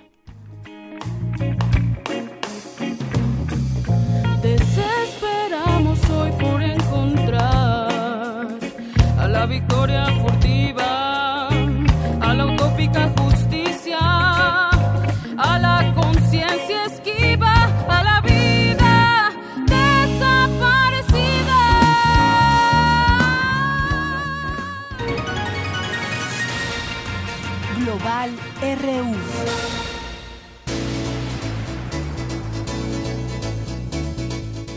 Bien, por cierto que en el caso Iguala, con 43 sillas vacías, piden justicia por caso Iguala allá en Londres. Es la, la imagen que estamos viendo de jóvenes, eh, de los 43 jóvenes, estas sillas vacías. Y bueno, pues 43 sillas son con las fotos de los normalistas de Ayotzinapa, desaparecidos hace dos años, fueron colocadas ante la Embajada Mexicana en Londres para reclamar justicia. El acto de la Organización de Derechos Humanos, Amnistía Internacional, denunció que el gobierno del presidente ha puesto obstáculos a la investigación para que se esclarezca la suerte de estos 43 jóvenes de la Escuela Normal Rural Isidro Burgos de Ayotzinapa en Guerrero, que estudiaban para ser profesores en las escuelas primarias más pobres del país. Un pequeño grupo de activistas de la organización portaban pancartas con el lema encuéntralos. 2,7 y bueno, pues hoy se va a llevar a cabo un debate, el primer debate importante entre Hillary Clinton y Donald Trump y digo importante porque pues eh, se va a ir viendo cómo arranca esta contienda en la parte de debate, será interesante ver a ambos candidatos expresarse, decirse, exponer lo que piensan o lo que quieren para su nación. Y bueno, pues sin duda los ojos no solamente de Estados Unidos, sino del mundo estarán puestos en este debate. La tensión aumentaba ayer en Estados Unidos en vísperas de este primer debate presidencial entre Donald Trump y Hillary Clinton, que debería traer hoy una audiencia récord del debate que puede ser seguido por 100 millones de telespectadores según algunas estimaciones. Aparece como particularmente crucial en momentos en que los sondeos no presentan diferencias claras entre los dos principales candidatos para la elección presidencial del 8 de la última encuesta, el Washington Post y ABC, News difundida ayer, daba Clinton una ventaja ubicada dentro del margen de error de 46 a 44% sobre Trump. Y bueno, para platicar de ese tema ya tengo en la línea telefónica al doctor Eduardo Rosales, internacionalista de la FESA Catlán. Y bueno, pues le saludamos como siempre con, con mucho gusto. Doctor, buenas tardes. Estimada Yanira, como siempre, un placer estar en este espacio y le mando un fuerte abrazo a usted y a toda su audiencia. Muchas gracias. Bueno, pues, ¿cómo ve la expectativa que hay en cuanto a, ese, a este primer debate? ¿Qué está en juego en, para, para Hillary y para Donald Trump? Bueno, pues ah, habría que decir primero que pocas veces un debate entre candidatos a la presidencia de Estados Unidos había generado tanta, tanta expectación y esto se explica, pues en parte, pues por las posiciones tan disímbolas, tan opuestas de uno y otro candidato. Por ejemplo, Clinton en favor de una reforma migratoria integral, Trump en favor de crear un muro y de poner en marcha un programa masivo de deportaciones. Clinton por establecer controles eh, a la tenencia de armas y un Trump en favor de la segunda enmienda, en segunda enmienda sin límites. Eh, Clinton, por ejemplo, en favor de programas de acuerdos en favor de, del medio ambiente y Trump que no habla del tema y si lo hace es bajo una perspectiva negacionista del cambio climático. Eh, Clinton, por ejemplo, también en favor del libre comercio y Trump que se pronuncia por revisar o inclusive cancelar el Telecan y adoptar posturas proteccionistas. En fin, querida Deyanira, puntos de vista sumamente o diametralmente opuestos en varios temas. Eh, habría también que, que, señalar que esto va a ser un encuentro pues de personalidades entre ambos contendientes, porque encontramos de un lado a Hillary Clinton, fría, calculadora, experimentada, con conocimientos y contradictoria política, pero sin carisma, frente a un Donald Trump pues como ya lo hemos escuchado, boquisuelto, irónico, soez y sin experiencia política, pero con carisma y con un muy buen manejo de las cámaras. Ahora, llama la, llama la atención, y hay que, hay que mencionarlo, pues que de, de los simpatizantes, de ambos también hay una, una polarización y unas características muy, muy marcadas.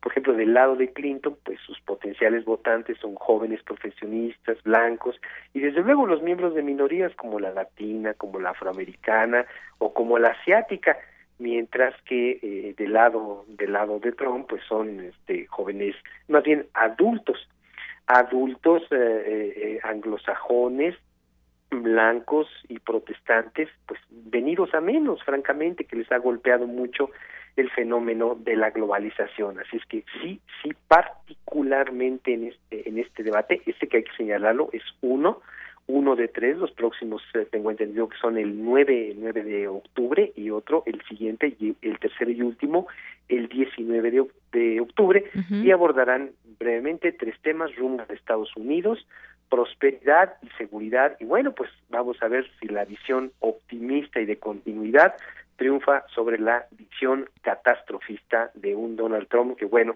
creo que a veces se nos acaban los calificativos para describir su, su carácter, su temperamento y su personalidad. Así es, doctor. Y es que pues se habla de que el menor error en este debate que organiza la Universidad Hofstra allá cerca de Nueva York puede costarle caro a quien dé ese paso en falso. Ha sido una campaña hasta el momento pues muy polarizada, como usted mencionaba, puntos de vista diametralmente opuestos y además cierta, digamos, agresión también entre, entre unos y otros en la que pues estos, los ataques han ocupado también un espacio importante en esta campaña. ya este, incluso inició Trump la guerra psicológica al advertir que iba a llevar a una de las amantes de, Bill, Clinton. Y esto es como, repito, parte de la, de, la guerra psicológica, aunque parece ser que no, finalmente no, el Partido Republicano le dijo que no, que esto sonaba muy agresivo y que podría jugar en contra. Claro, que no estaba invitada, ¿no? Ya se dijo que, que no lo habían invitado, pero sí, trascendió esto, pero pues ahí habla también de, pues de cierta tipo de campaña o ciertas maniobras que, que se intentan con tal de denostar al, al al contrincante, ¿no? Contrincante, sí, efectivamente, y, yo creo que Trump también es muy probable que ataque desde ya los talones de Aquiles de Clinton, como los famosos correos oficiales que envió a través de su servidor personal, o las aportaciones y el manejo poco claro de la de la de la Fundación Clinton y yo creo que hasta los problemas de salud del aspirante demócrata, mientras que Clinton seguramente ya ensayó con sus colegas. Los puntos débiles también. Sí, también los puntos débiles de Trump y cómo responder ante estos ante estos ataques y podría sacar también los fraudes cometidos por Trump, así como las mentiras y las inconsistencias de todas y cada una de sus propuestas, tratando de ridiculizarlo. Así es que me parece que será un, un muy buen duelo entre entre dos eh, buenos oradores pero que eh, según las encuestas, que en Estados Unidos son muy dados a las encuestas, parece indicar que en términos de que quién ganaría el debate, la, el porcentaje se inclina 44% en favor de Clinton, mientras eh, frente al 34% que piensa que Trump triunfará. Así es que esperemos que, que, que lo que prevalezca sea realmente los argumentos y no otro tipo de, de, bajezas ¿eh? a los que a los que se pueden exhibir en este en este debate. Así es. Bueno, pues ahí está, doctor, este tema también, pues sin duda que a las ocho de la noche que será el debate, pues nos tendrá ahí a muchos viendo cómo se desarrolla lo que se dicen y, y, cómo salen bien o mal librados de este primer debate. Oiga, doctor, aprovechando que está con nosotros, también quisiera preguntarle sobre pues esta firma en Colombia, el histórico pacto de paz donde el presidente colombiano Juan Manuel Santos y el máximo comandante de las Fuerzas Armadas Revolucionarias de Colombia, Rodrigo Londoño Timochenko, firmarán hoy un acuerdo de paz a las 5 de la tarde, hora de Colombia, que pondrá fin formalmente a más de medio siglo de un conflicto armado en este país sudamericano. ¿Qué opinión le merece esta, esta firma, este acuerdo?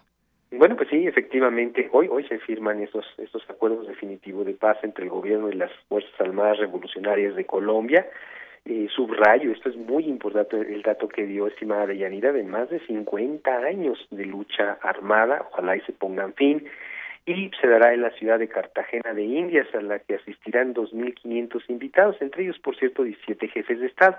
Pero aquí cito este esta cifra, estimada de Yanira, porque creo que habrá más presencia militar y policíaca que invitados. Son cerca de 3.000 los elementos, lo que ya nos nos habla de las difíciles condiciones que, que se francotiradores, gente armada en las calles, sí. Barco, aviones, bueno, tierra, eh, sitiada literalmente la ciudad de Cartagena de Indias, pero bueno, ahora indiscutiblemente es un gran acontecimiento y un paso muy importante para alcanzar la paz, pero no hay que echar las campanas. Abuelo, todavía falta que dichos acuerdos sean aceptados en referéndum por al menos cuatro millones de colombianos el próximo mes. Ahora, este acuerdo es todavía muy polémico porque una gran parte de la población pues piensa que se le están perdonando muchos delitos a las FARC, se le está dando un trato bueno de, de, de, primera a, un grupo que, que es más visto, que en estos días se ve más como, como delincuentes que como guerrilleros. Recordemos que la lucha provocó cientos de miles de muertos, cifras entre 220 mil y 250 mil muertos. Así es, y desplazados. desplazados, este, de y daños económicos, pues francamente incalculables. Y por si fuera poco, pues todavía sobrevive otro grupo guerrillero, el Ejército de Liberación Nacional, con el que no se ha logrado iniciar pláticas para que dejen las armas. En fin, este es un proceso de paz y hay que entenderlo como, como una como una etapa eh, eh, muy muy larga que llevará varios años y que tendrá altibajos, eh, que dará éxitos, pero también derrotas. Y bueno, más de medio siglo de lucha, francamente no se puede terminar en, en, en, pocos años y mucho menos en pocos meses. Así es. Bueno, pues doctor Eduardo Rosales, como siempre es un gusto platicar con usted. Muchas gracias por participar con nosotros aquí en Prisma RU de Radio UNAM. De venida, un fuerte abrazo, muy buenas tardes y también un saludo a toda la audiencia. Bien, muchas gracias. Hasta luego, muy buenas tardes. Y bueno, pues nos vamos ahora a Cantera RU. Hoy eh, Vicky Sánchez y Toño Quijano entrevistaron a Morelia Camacho Cervantes, postdoctorante en el Instituto de Investigaciones en Ecosistemas y Sustentabilidad de la UNAM.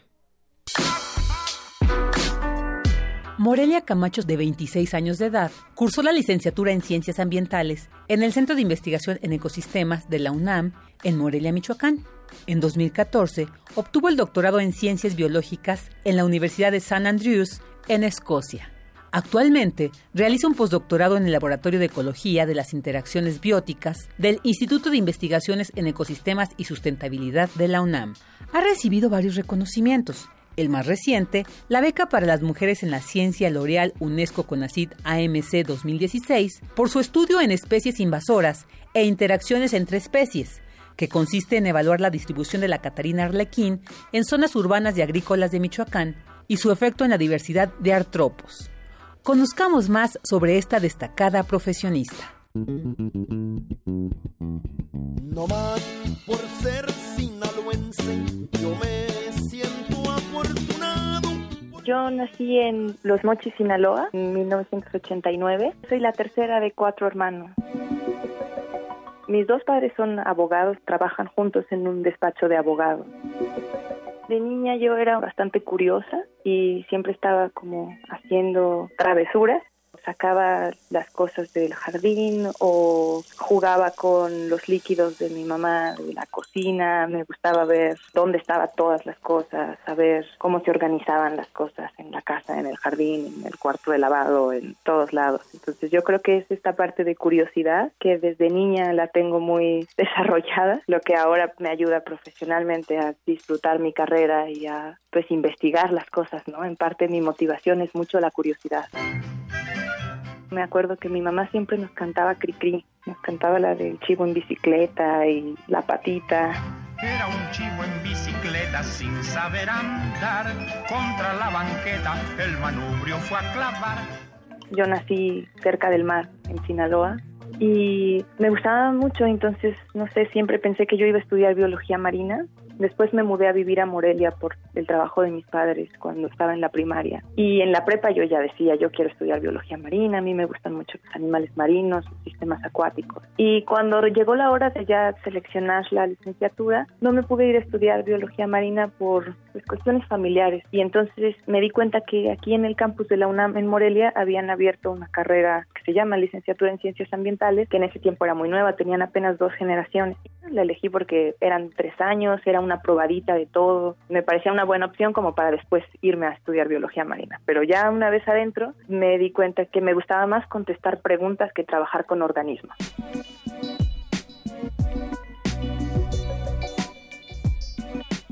Pues ahí en, la licenciatura en ciencias ambientales empecé a plantearme preguntas durante estancias de investigación, luego ya en mi tesis de grado y cuando me titulé, pues ya fue que dije, bueno, sí, a mí me gusta mucho la ciencia y yo me voy a dedicar a esto, me quiero dedicar a esto.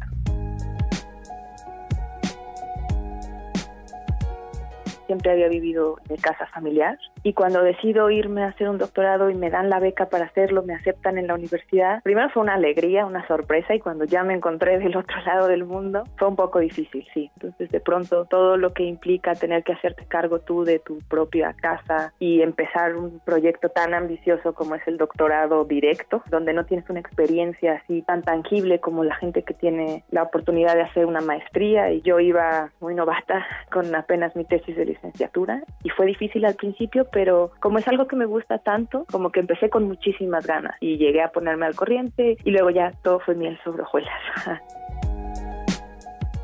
Un día normal en mi vida es pararme a las 8 de la mañana, saco a mis perros a pasear unos minutos, desayuno, me voy a la universidad, trabajo hasta las dos y media, tres, regreso a mi casa, como en mi casa y luego me voy a montar, hago equitación una hora, una hora y media a veces regreso al laboratorio, a veces trabajo desde una cafetería o desde casa, pero es muy relajado, excepto cuando tengo cosas del laboratorio que sí requieren que esté ahí en el laboratorio. Todo lo demás que hago desde mi computadora lo puedo hacer en cualquier sitio, entonces no necesariamente trabajo en una oficina y eso a veces no se siente como trabajo.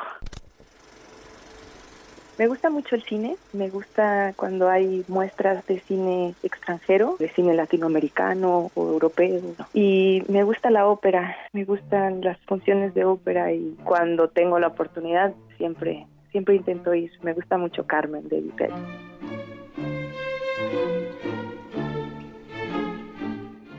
No tengo un gusto musical muy restringido, en realidad yo escucho de todo.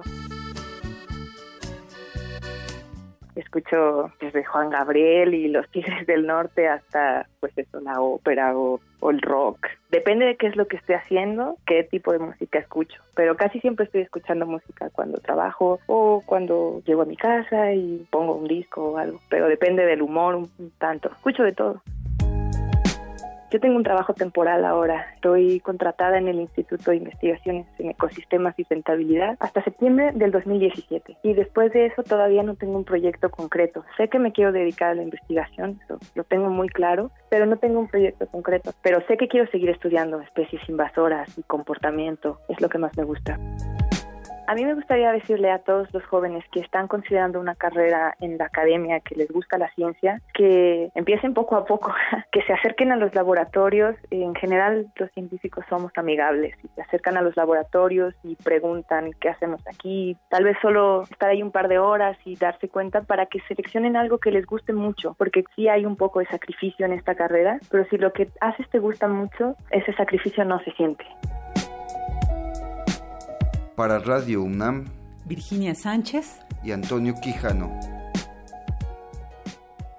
Bien, y continuamos aquí en Prisma RU. Habíamos comentado también desde el viernes pasado, pues esta desaparición del sacerdote michoacano y ya el cardenal Alberto Suárez Inda confirmó el asesinato del párroco de la Iglesia de la Santísima Trinidad, José Alfredo López Guillén, desaparecido desde el pasado lunes, hace ocho días, quien fue encontrado en un predio conocido como La Guayaba en la comunidad de Janamuato, municipio de Puruandiro, Michoacán, Puruándiro.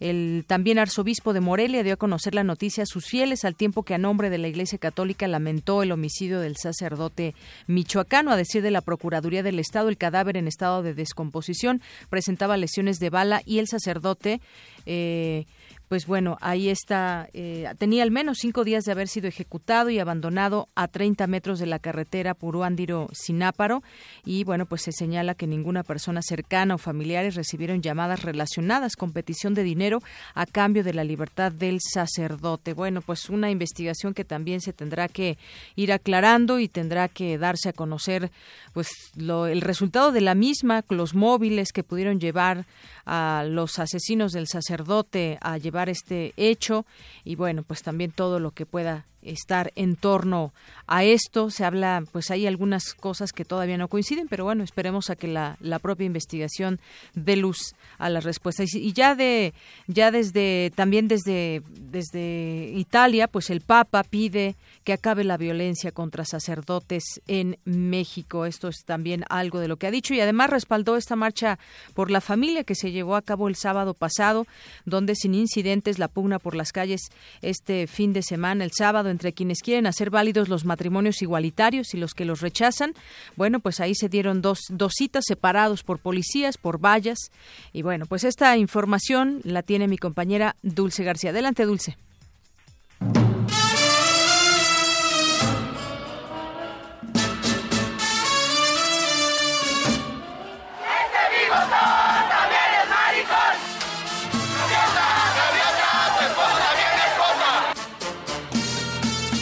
Ángel de la independencia se convirtió en una suerte de muro fronterizo sin mayores incidentes. De un lado, jocosos cantos y banderas multicolores. La comunidad LGBTTI exigió respeto a sus derechos y el reconocimiento constitucional del matrimonio igualitario. Del otro, integrantes del Frente por la Familia se manifestaron en contra de la legalización de esa iniciativa. Con banderas blancas apelaron a la pulcritud, pero para dos pastores del Concilio Libre de Iglesias, esa pureza no se muestra con un color, sino con comprensión. Si Dios hubiera, hubiera querido que no existiéramos este, gays, lesbianas y, y demás, no nos hubiera creado. Ha sido muy difícil porque nos han atacado otros pastores, otras personas, pero te puedo decir, lo de nosotros porque somos dos hombres se ve y se puede juzgar, pero hay detrás de muchas cosas, así como se ha hablado de sacerdotes, se ha hablado de mormones, de testigos de Jehová, también de cristianos, en los cuales este, hay cosas ocultas. Todos tenemos, como dicen vulgarmente, cola que nos pisen. Y eso nos ha ayudado a sobrellevar, sabiendo que nadie está limpio de pecado y nos puede aventar la, la primera piedra. Otra de las manifestantes agregó, Soy cristiana y al ver la semana pasada el discurso de odio promovido por la Iglesia Cristiana y el Frente por la Familia, hablé con mis hermanos cristianos. El muro no se debe levantar más entre nuestra comunidad y la LGBTI.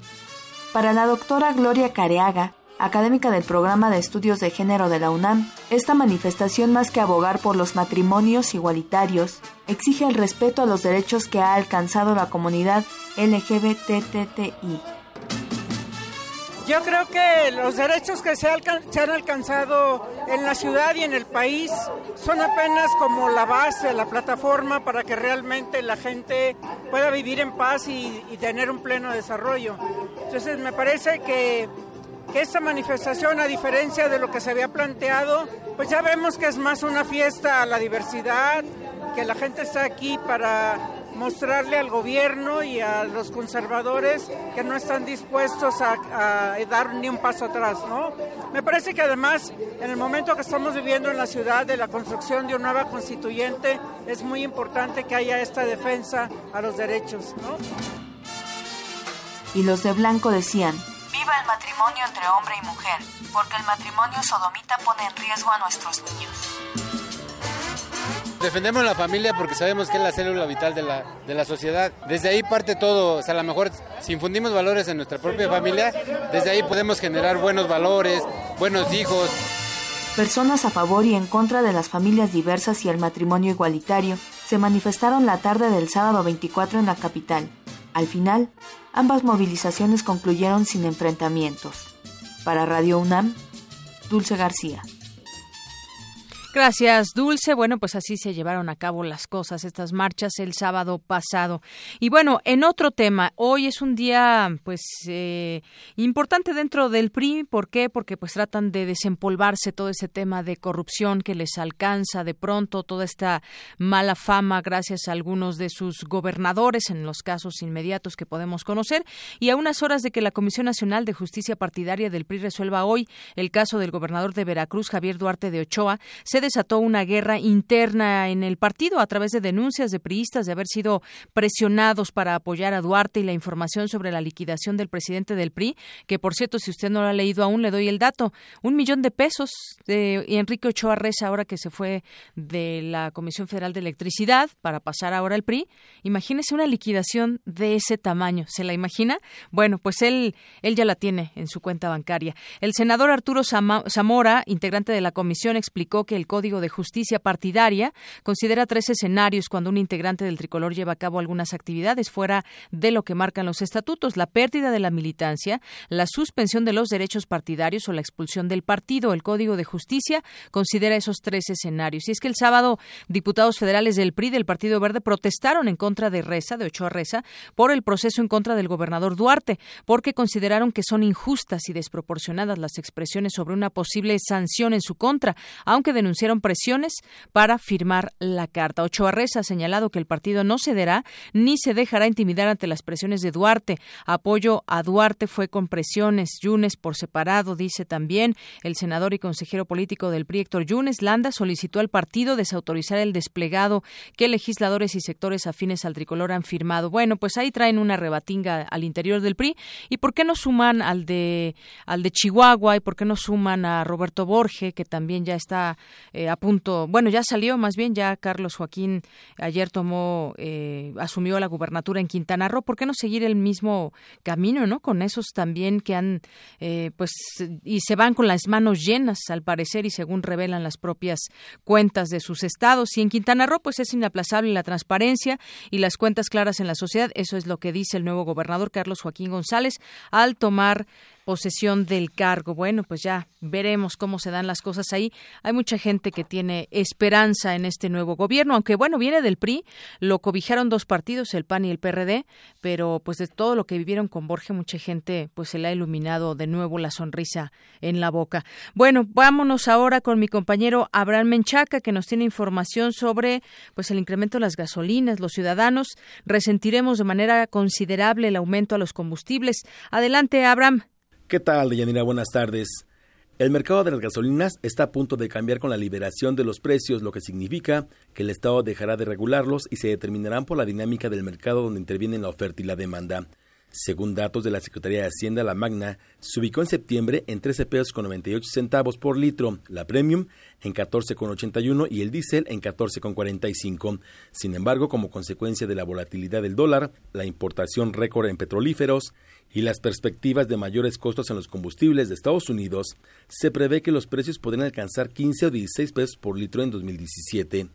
El doctor José Sandoval Manzano, académico de la Facultad de Economía de la UNAM, dijo que la reforma energética no ha dado los frutos anunciados. Eh, va a ser muy difícil que el precio de la gasolina disminuya, va a seguir en aumento, yo creo que va a estar rayando por encima de los 16 pesos por litro en la gasolina, el diésel, y esto va a tener impacto sobre los precios de los demás bienes. Creo que no sería mal momento para pensar en construir al menos una o dos refinerías en el mediano plazo y esto pudiese amortiguar más adecuadamente eh, los precios y además pudiese generar empleo, que es otro de los grandes saldos pendientes de, eh, de la actual administración, porque además vamos a seguir dependiendo de las oscilaciones de el precio de petróleo a nivel internacional debido a que nuestra capacidad productiva ha descendido y la famosa reforma energética no ha dado los frutos esperados. Deyanira, la liberación estaba prevista para enero de 2018, pero la Secretaría de Hacienda propuso adelantar ese proceso para enero de 2017 a fin de acelerar los cambios en este mercado. Me parece que otra vez el horizonte que vieron fue de muy corto plazo, no vieron un análisis de largo plazo del impacto que iba a tener todo esto sobre eh, los consumidores mexicanos que está provocando serios estragos en sus bolsillos y que además va a presionar a la inflación en, de todos los bienes y servicios que consumimos, porque una gran porción de alimentos eh, y transporte de las personas todavía ocurre en medios que utilizan gasolina o diésel. Y esto por supuesto hace que, que también la demanda de la gasolina aumente y que presione a los precios. Guillermo García Alcocer, presidente de la Comisión Reguladora de Energía, dijo que debemos acostumbrarnos a que los precios se calculen con referencias internacionales. Actualmente México importa alrededor de 500 mil barriles diarios de gasolinas, lo que representa más de la mitad del consumo nacional. Deyanira, la información que tengo. Buenas tardes. Gracias, Abraham. Muy buenas tardes. Nos vamos ahora con mi compañero Jorge Díaz, que nos tiene información sobre la prevención de embarazo adolescente. Jorge, adelante. Buenas tardes. Gracias, Deyanira. Buenas tardes. La UNAM, a través de la Facultad de Medicina, dio a conocer el programa de prevención del embarazo adolescente que pretende, en los próximos meses, concientizar a la población estudiantil universitaria y a sus familias sobre este tema que toma dimensiones cada vez más preocupantes. El director de la Facultad de Medicina, el doctor Germán Fajardo Dolci, destacó que eh, destacó el papel que jugarán los ahora estudiantes en cuidar la salud de los mexicanos, aunque reconoció que nuestro país registra un alto índice de prevalencia de menores de edad que resultan embarazadas. Escuchemos. Solo mencionar algunas cifras en el mundo y en nuestro país. En el mundo existen 16 millones de embarazos no deseados, 16 millones de embarazos no deseados, y nuestro país ocupa el primer lugar en este sentido en los países de la Organización para la Cooperación y Desarrollo Económico, la OCDE. Es aquí donde queremos ayudar. Queremos ser primer lugar en muchas cosas, desde luego, pero no en embarazos no deseados. Por su parte, el director del Instituto Nacional de Perinatología, el doctor Arturo Cardona Pérez, dijo que el 70% de las jóvenes que se encuentran en esta situación tuvieron relaciones sexuales por curiosidad o por deseo, que demuestra la desinformación sobre métodos preventivos y una cultura sexual equivocada. Escuchemos. La tasa de fecundidad de 77 por mil nacimientos es de las más altas de, Latinoamérica eh, y es otro gran, gran riesgo. Y la tasa global de embarazos es de 85 por mil embarazos en nuestro país actualmente. En la Ciudad de México, eh, cerca de 76 mil adolescentes están embarazadas cada año. El 80% de ellas dejan sus estudios. Hay deserción escolar muy alta, muy importante y esto obviamente, como lo comentamos, tiene un, un, precio bastante caro que pagar y el 33% de ellas serán madres solteras. En su oportunidad, la jefa de la División de Investigación de la Facultad de Medicina de la UNAM, la doctora Rosalinda Guevara Guzmán, informó sobre un cuestionario aplicado a aproximadamente 1.500 alumnos de, de nivel medio superior y profesional que demuestra que el 42% de los encuestados ya tuvieron relaciones sexuales, también que el 87% utilizó condón y que del total 18 estudiantes ya se han realizado un aborto, la mayoría pertenecientes al Colegio de Ciencias y Humanidades y de la Escuela Nacional Preparatoria, lo que habla de que la prevalencia del embarazo adolescente se identifica en este nivel educativo. Ante ello, habló de este programa que iniciará en octubre de 2016 y culminará en enero de 2017. Vamos a escuchar. Se diseñaron cuatro módulos que vamos a empezar a aplicar el mes entrante, en octubre. El primero es sexualidad responsable y uso de anticonceptivos orales y combinados. Un segundo módulo, uso correcto del condón y de la píldora al día después el módulo 3 contra infecciones de transmisión sexual, prevención y riesgo, y el 4 es la, un, módulo sobre autoestima y toma de decisiones sobre la vida sexual mi proyecto de vida. Yo creo que es muy importante, se ha comentado aquí, nosotros debemos tener un proyecto de vida y no eh, verse interrumpido ese proyecto por una situación no deseada. Y un último dato de Yanira, en México cada año se registran 10.000 nacimientos eh, en mujeres menores de 14 años, esto es, 10.000 mujeres menores de 14 años dan a luz, esto es, 30 nacimientos diarios. El reporte que tengo de Yanira. Gracias, gracias Jorge Díaz. Buenas tardes. Hasta luego.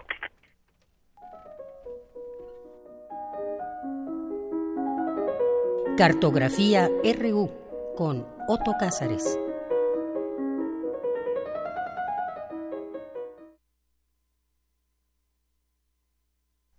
Bien, ya está Otto Cázares con nosotros, como todos los lunes, aquí en nuestra cabina. Hoy un día especial, un día triste, un día que nos trae muchas reflexiones, pero no digo más y doy paso a tu sección. Otto, bienvenido. Gracias, Deyanira. Buenas tardes. A mí me alegra compartir contigo nuevamente estos micrófonos, a pesar de que sea un día nefasto. 26 de septiembre, día infausto. Los antiguos eh, romanos dividían sus días, los días de su calendario, en días fastos y días nefastos. Los días fastos eran los días de la celebración, los días hábiles, los días de fiesta, y los días nefastos eran los días de guardar, los días negros para la, para la memoria. Días de mal agüero. 26 de septiembre es, sin duda alguna, un día nefasto en nuestro calendario.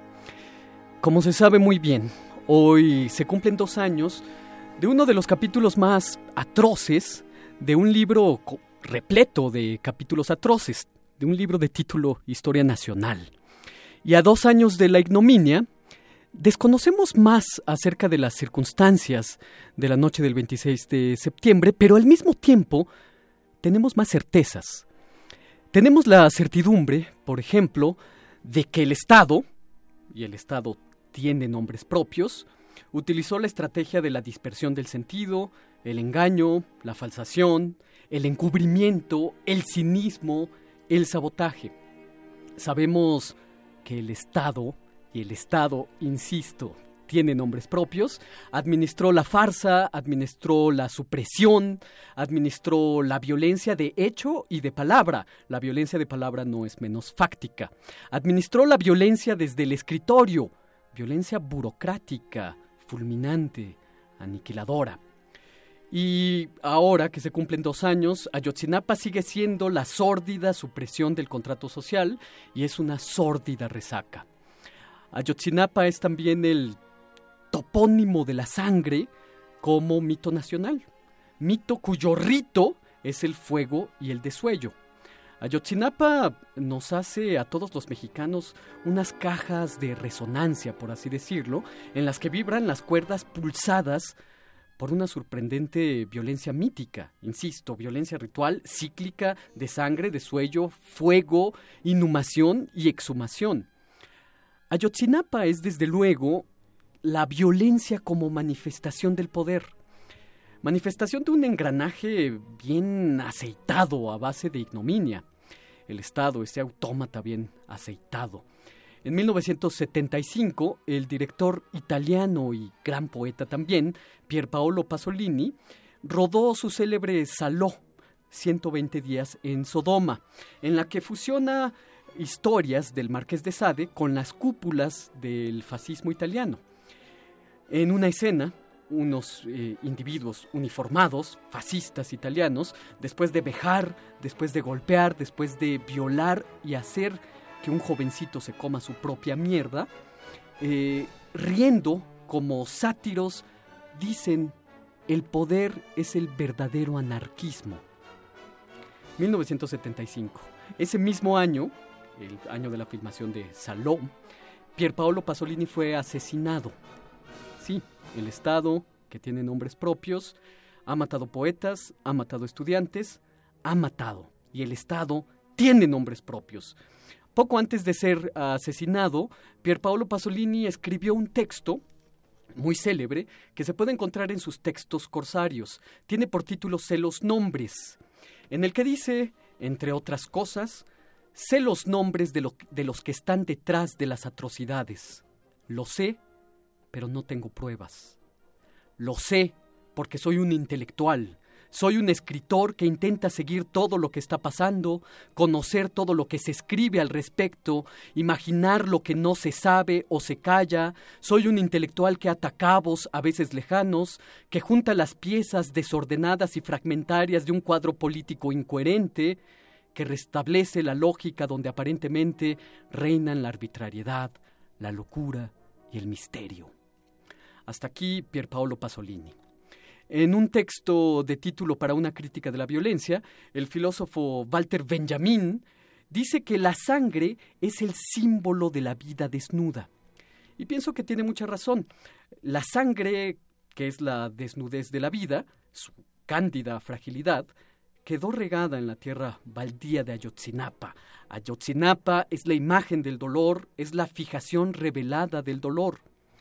El símbolo de la vida desnuda ante el Estado armado, policías, militares, mercenarios y otros degeneradores. 26 de septiembre. ¡Ay! ¡Ay! La vida está en juego. Y la vida es sagrada. Después de Ayotzinapa, el español que usamos solo puede designar el espanto. El crítico George Steiner dijo ah, lo mismo respecto al alemán después de Auschwitz. Después de Ayotzinapa, ningún mexicano puede sustraerse a la crítica regeneradora de la historia. Emmanuel Levinas, el filósofo, decía, hay que escribir la historia de lo que niega la historia. Y Ayotzinapa es esa negación. Ayotzinapa es México, es México desde su no reconocimiento, es México desde su negatividad. El verdadero censo de México solo cuenta 43 habitantes, los que no están. El verdadero rostro de México es el rostro ausente de Julio César Mondragón. El verdadero cuerpo del mexicano es el premolar que le entregaron a la madre. El verdadero México está ausente y no reconocido. El verdadero México está mutilado y su mutilación se llama Ayotzinapa. Su mutilador fue el Estado y el Estado, desde luego, tiene nombres propios que podríamos decir como Pierpaolo Pasolini, nosotros sabemos, pero no tenemos pruebas. Otto, muchísimas gracias por recordar este día en la manera sui generis que tú lo haces y que nos trae a la reflexión este día, un día nefasto, como, como iniciabas. En efecto, y el día del no reconocimiento, hay que escribir la historia de este no reconocimiento, escribir la historia desde su no, desde su no aceptación, desde su margen. Así es. Muchas gracias, de verdad. De nada, Deyanira, y hasta el próximo lunes. Hasta el próximo lunes, 2 con 47.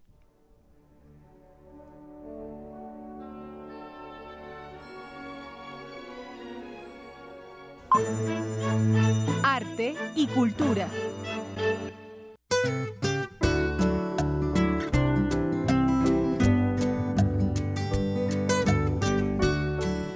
Nos vamos ahora con Tamara Quiroz en Cultura. Adelante, Tamara. Gracias, Dayanira. Eh, la Facultad de Arquitectura rendirá un homenaje al doctor honoris causa por la UNAM, Teodoro González de León, quien falleció el pasado 16 de septiembre a los 90 años de edad. Este evento se llevará a cabo hoy a las 7 de la noche en el Teatro Carlos Lazo, ubicado en dicha facultad. Cabe mencionar, Deyanira, que ayer autoridades del Instituto Nacional de Bellas Artes de la Secretaría de Cultura dieron a conocer el libro Guía Teodoro González de León, que en palabras de María Cristina Cepeda, titular de Limba, se trata de una brújula visual y analítica para recorrer los edificios más emblemáticos. En esta presentación también hizo referencia al legado arquitectónico como un reflejo de la personalidad, del pensamiento de un hombre apasionado y entregado a su vocación. Por otro lado, el próximo jueves 29 de septiembre en el Museo Tamayo se exhibirá la última obra plástica del arquitecto. Se trata de un cubo hecho en madera de 6 por 6 por 6 metros, transitable como parte de ese juego arquitectónico siempre pensado como un espacio público. Y bueno, hoy 26 de septiembre, eh, como bien lo describió Octavio Paz, hoy recordamos a un poeta de imágenes y no de palabras, Alberto Gironella.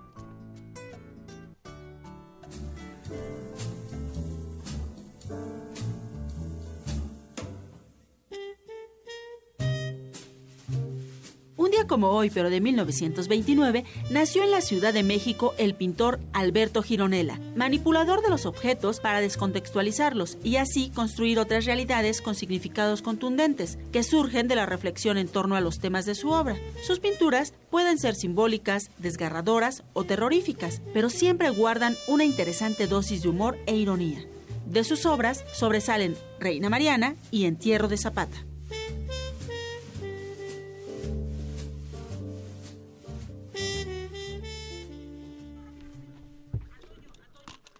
Y nos vamos con Toño, Tamara.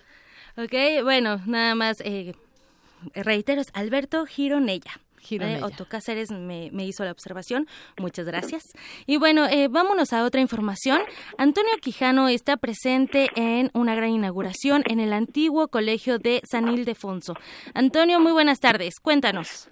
Buenas tardes, Tamara. Pues no es precisamente la inauguración, apenas fue la conferencia. La inauguración es a partir de este, es mañana martes, pero al público podrá apreciar esta muestra a partir del 28 de septiembre en el antiguo colegio de San Ildefonso, que presentará la exposición China no es como la pintan, con 151 obras maestras del Museo Nacional de Arte de ese país asiático. Se trata de óleos, aguadas, grabados, esculturas, papel recortado, marionetas de sombras y máscaras. Esta muestra forma parte de la celebración del año de intercambio cultural China, América Latina y el Caribe y del cuadragésimo quinto aniversario del establecimiento de las relaciones diplomáticas entre la República Popular China y nuestro país. Es Gu Weisha, director del Museo Nacional de Arte de China, en voz del traductor. Escuchemos. Ustedes van a encontrar en esta exposición pintura china de tinta de la tradición antigua, pero también van a ver que esto tiene algo muy distinto, un toque que lo hace fusionarse con movimientos distintos, algo que comenzó desde la reforma y apertura de China. Aquí nosotros tenemos grabados, tenemos óleo, tenemos esculturas y además tenemos expresiones folclóricas, como ya hemos dicho. Todas estas obras encarnan la tradición China y la modernidad de China en una. Habla el maestro Eric Cámara, coordinador de exposiciones y registro de obras del antiguo Colegio de San Ildefonso. Escuchemos. Me parece realmente una oportunidad para nuestros públicos aprender del arte asiático lo que muchas veces no vemos en libros, no vemos en exposiciones temporales transitorias, sino en esta que sí se pensó y se diseñó específicamente para abrir la puerta de un intercambio duradero, podamos aprender tanto de China, de su contemporaneidad y de lo que compartimos.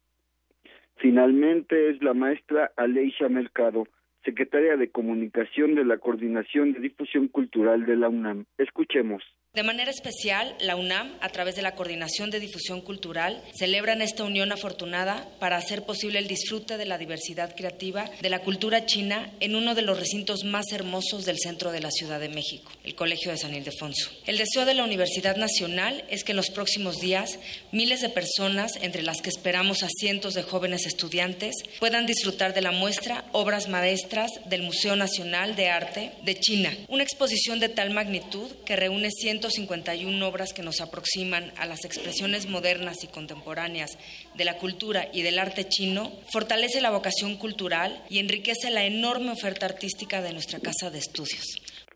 Tamara, auditorio, la exposición china no es como la pintan, se podrá ser apreciada en el antiguo colegio de San Ildefonso hasta el 19 de febrero del próximo año. Las puertas para el público estarán abiertas a partir del próximo miércoles. Hasta aquí mi reporte, Tamara. Toño, muchísimas gracias por la información. Hasta, buenas tardes, hasta aquí. Buenas tardes. Respecto a esto de Yanira, el antiguo colegio de San Ildefonso, nuestros amigos nos hacen llegar 10 cortesías para el coloquio China en el espejo de Occidente, que, como bien lo mencionaba ya Antonio Quijano, se llevará el día miércoles 28 de septiembre. Se van 5 cortesías en la publicación de nuestro muro de Facebook, arroba PrismaRU, y 5 en Twitter, también estamos como arroba PrismaRU, a los que comenten con nombre completo. Solamente se van con nombre completo y hasta aquí la información cultural. Que tengan una excelente tarde. Gracias. Gracias, Tamara. Hasta mañana. Queremos conocer tu opinión.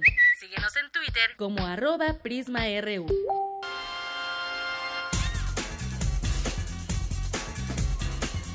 Es lunes y me da mucho gusto platicar, recibir aquí en este espacio de Prisma RU de Radio UNAM a Hugo Huitrón, director de la Gaceta UNAM. ¿Qué tal, Hugo? Muy buenos, buenas tardes. Buenas tardes, Deyanira, ¿cómo están? Muy bien, muchas gracias. Pues estoy viendo aquí la Gaceta que tengo en mis manos. La ventana al cosmos aumenta su poder, contará con más y mejores telescopios, recibe el año a 120 astrónomos y grupos de investigación. Un artículo que recomendamos hoy aquí de Gaceta, este observatorio de San Pedro Mártir, que fortalece su equipamiento, realiza investigación De Frontera y en un año instalará cinco telescopios más para llegar a nueve. Recomendamos, por supuesto, esta nota principal. Pero hay mucho más cosas en Gaceta hoy. Cuéntanos, Hugo.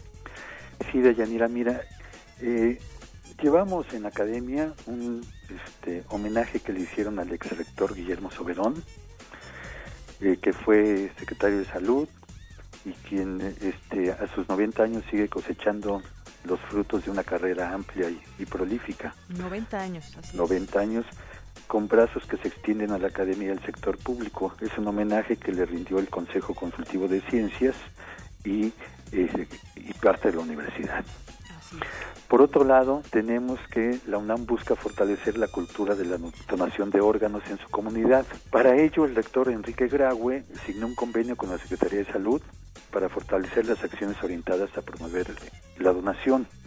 Pues en México tiene, se tiene un rezago importante en la materia, con unas 20.000 personas que, esperan recibir algún órgano.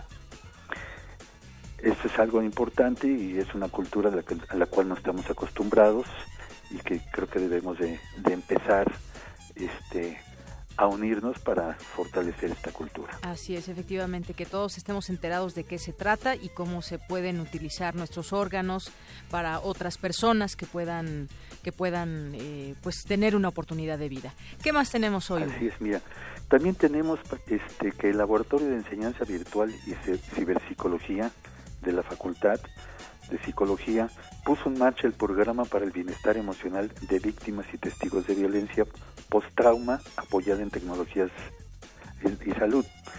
El, esquema de atención consiste en un tratamiento integral con diagnóstico y, protocolo de abordaje. Eh, todo esto es basado en evidencia científica que no solo da contención y acompañamiento a víctimas de delito, sino además puede intervenir en las secuelas causadas por eventos traumáticos. Esto es importante también porque, bueno, pues estamos este, rodeados de, violencia, la vemos o la sufrimos y, no sabemos cómo encauzar después este, todo este esta cosa que se nos queda en, en, el interior. Así es, reducen en 75%, Leo, la sintomatología del estrés postraumático, por ejemplo. Así es. ¿Qué más hubo? Así es. Mira, por otro lado, este, un alumno egresado y docente de la Facultad de Arquitectura, Enrique Solano García, obtuvo la beca Chivinik, con la cual cursará la maestría en diseño y construcción de edificios de cero emisiones y ultra bajo consumo en la Universidad de Dundee, Escocia. Y aquí se ve la fotografía de esta universidad maravillosa donde estará este joven universitario. Así es. Y también tenemos el estímulo que eh, se les otorga a 37 mil alumnos al rebajar la tarifa del metro en un 40%. El precio del pasaje ahora les costará a estos 37 mil alumnos 3 pesos. Anunciaron el, el rector y el jefe de gobierno capitalino. Es algo importante también para los muchachos. Eh, por otro lado, tuvimos el, fin de semana, tuvimos aquí una magna exhibición de, de vehículos clásicos de colección y de culto.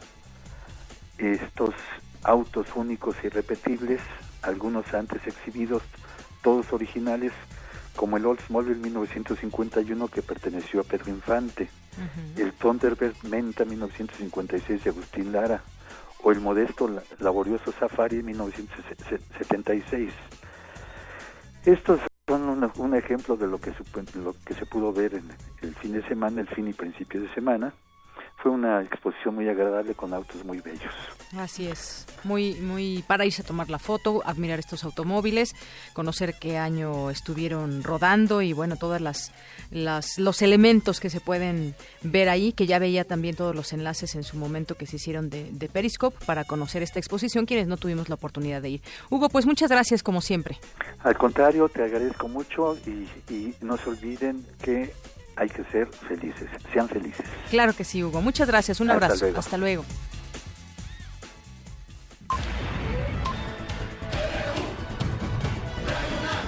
Prisma RU. Con Deyanira Morán. Bien, Jorge, pues nos vamos a despedir contigo con lo último que nos tienes en la información, la información de última hora. Jorge, adelante. Jorge. Jorge, Jorge. Bueno, ahí no nos escucha Jorge Eh, ya casi, casi nos vamos. Y bueno, pues lo que le puedo comentar rápidamente, la parte oficial dice que a dos años de la desaparición de los 43 normalistas de Ayotzinapa, el secretario de Gobernación, Osorio Chong, afirmó que el gobierno federal actuará con la misma determinación y transparencia para conocer con exactitud la verdad de lo sucedido y garantizar que todos los culpables se enfrenten a la justicia. Es una nota que está publicando eh, hace unos momentos el Universal y aseguró que la desaparición forzada de los estudiantes de la normal nos ha lastimado a todo eh, a todos como sociedad y ha marcado profundamente a nuestro país. Es lo que dice el encargado de la política interna y señaló que es inadmisible hechos como los del 26 de septiembre de 2014 en Iguala Guerrero. Es lo que dice hoy el secretario de Gobernación. Y bueno, pues ya son las tres en punto. Eh, gracias por su preferencia. Yo soy de Yanira Morán y a nombre de todo este gran equipo le deseo que tenga muy buena tarde, muy buen provecho y nos escuchamos mañana en punto de la una.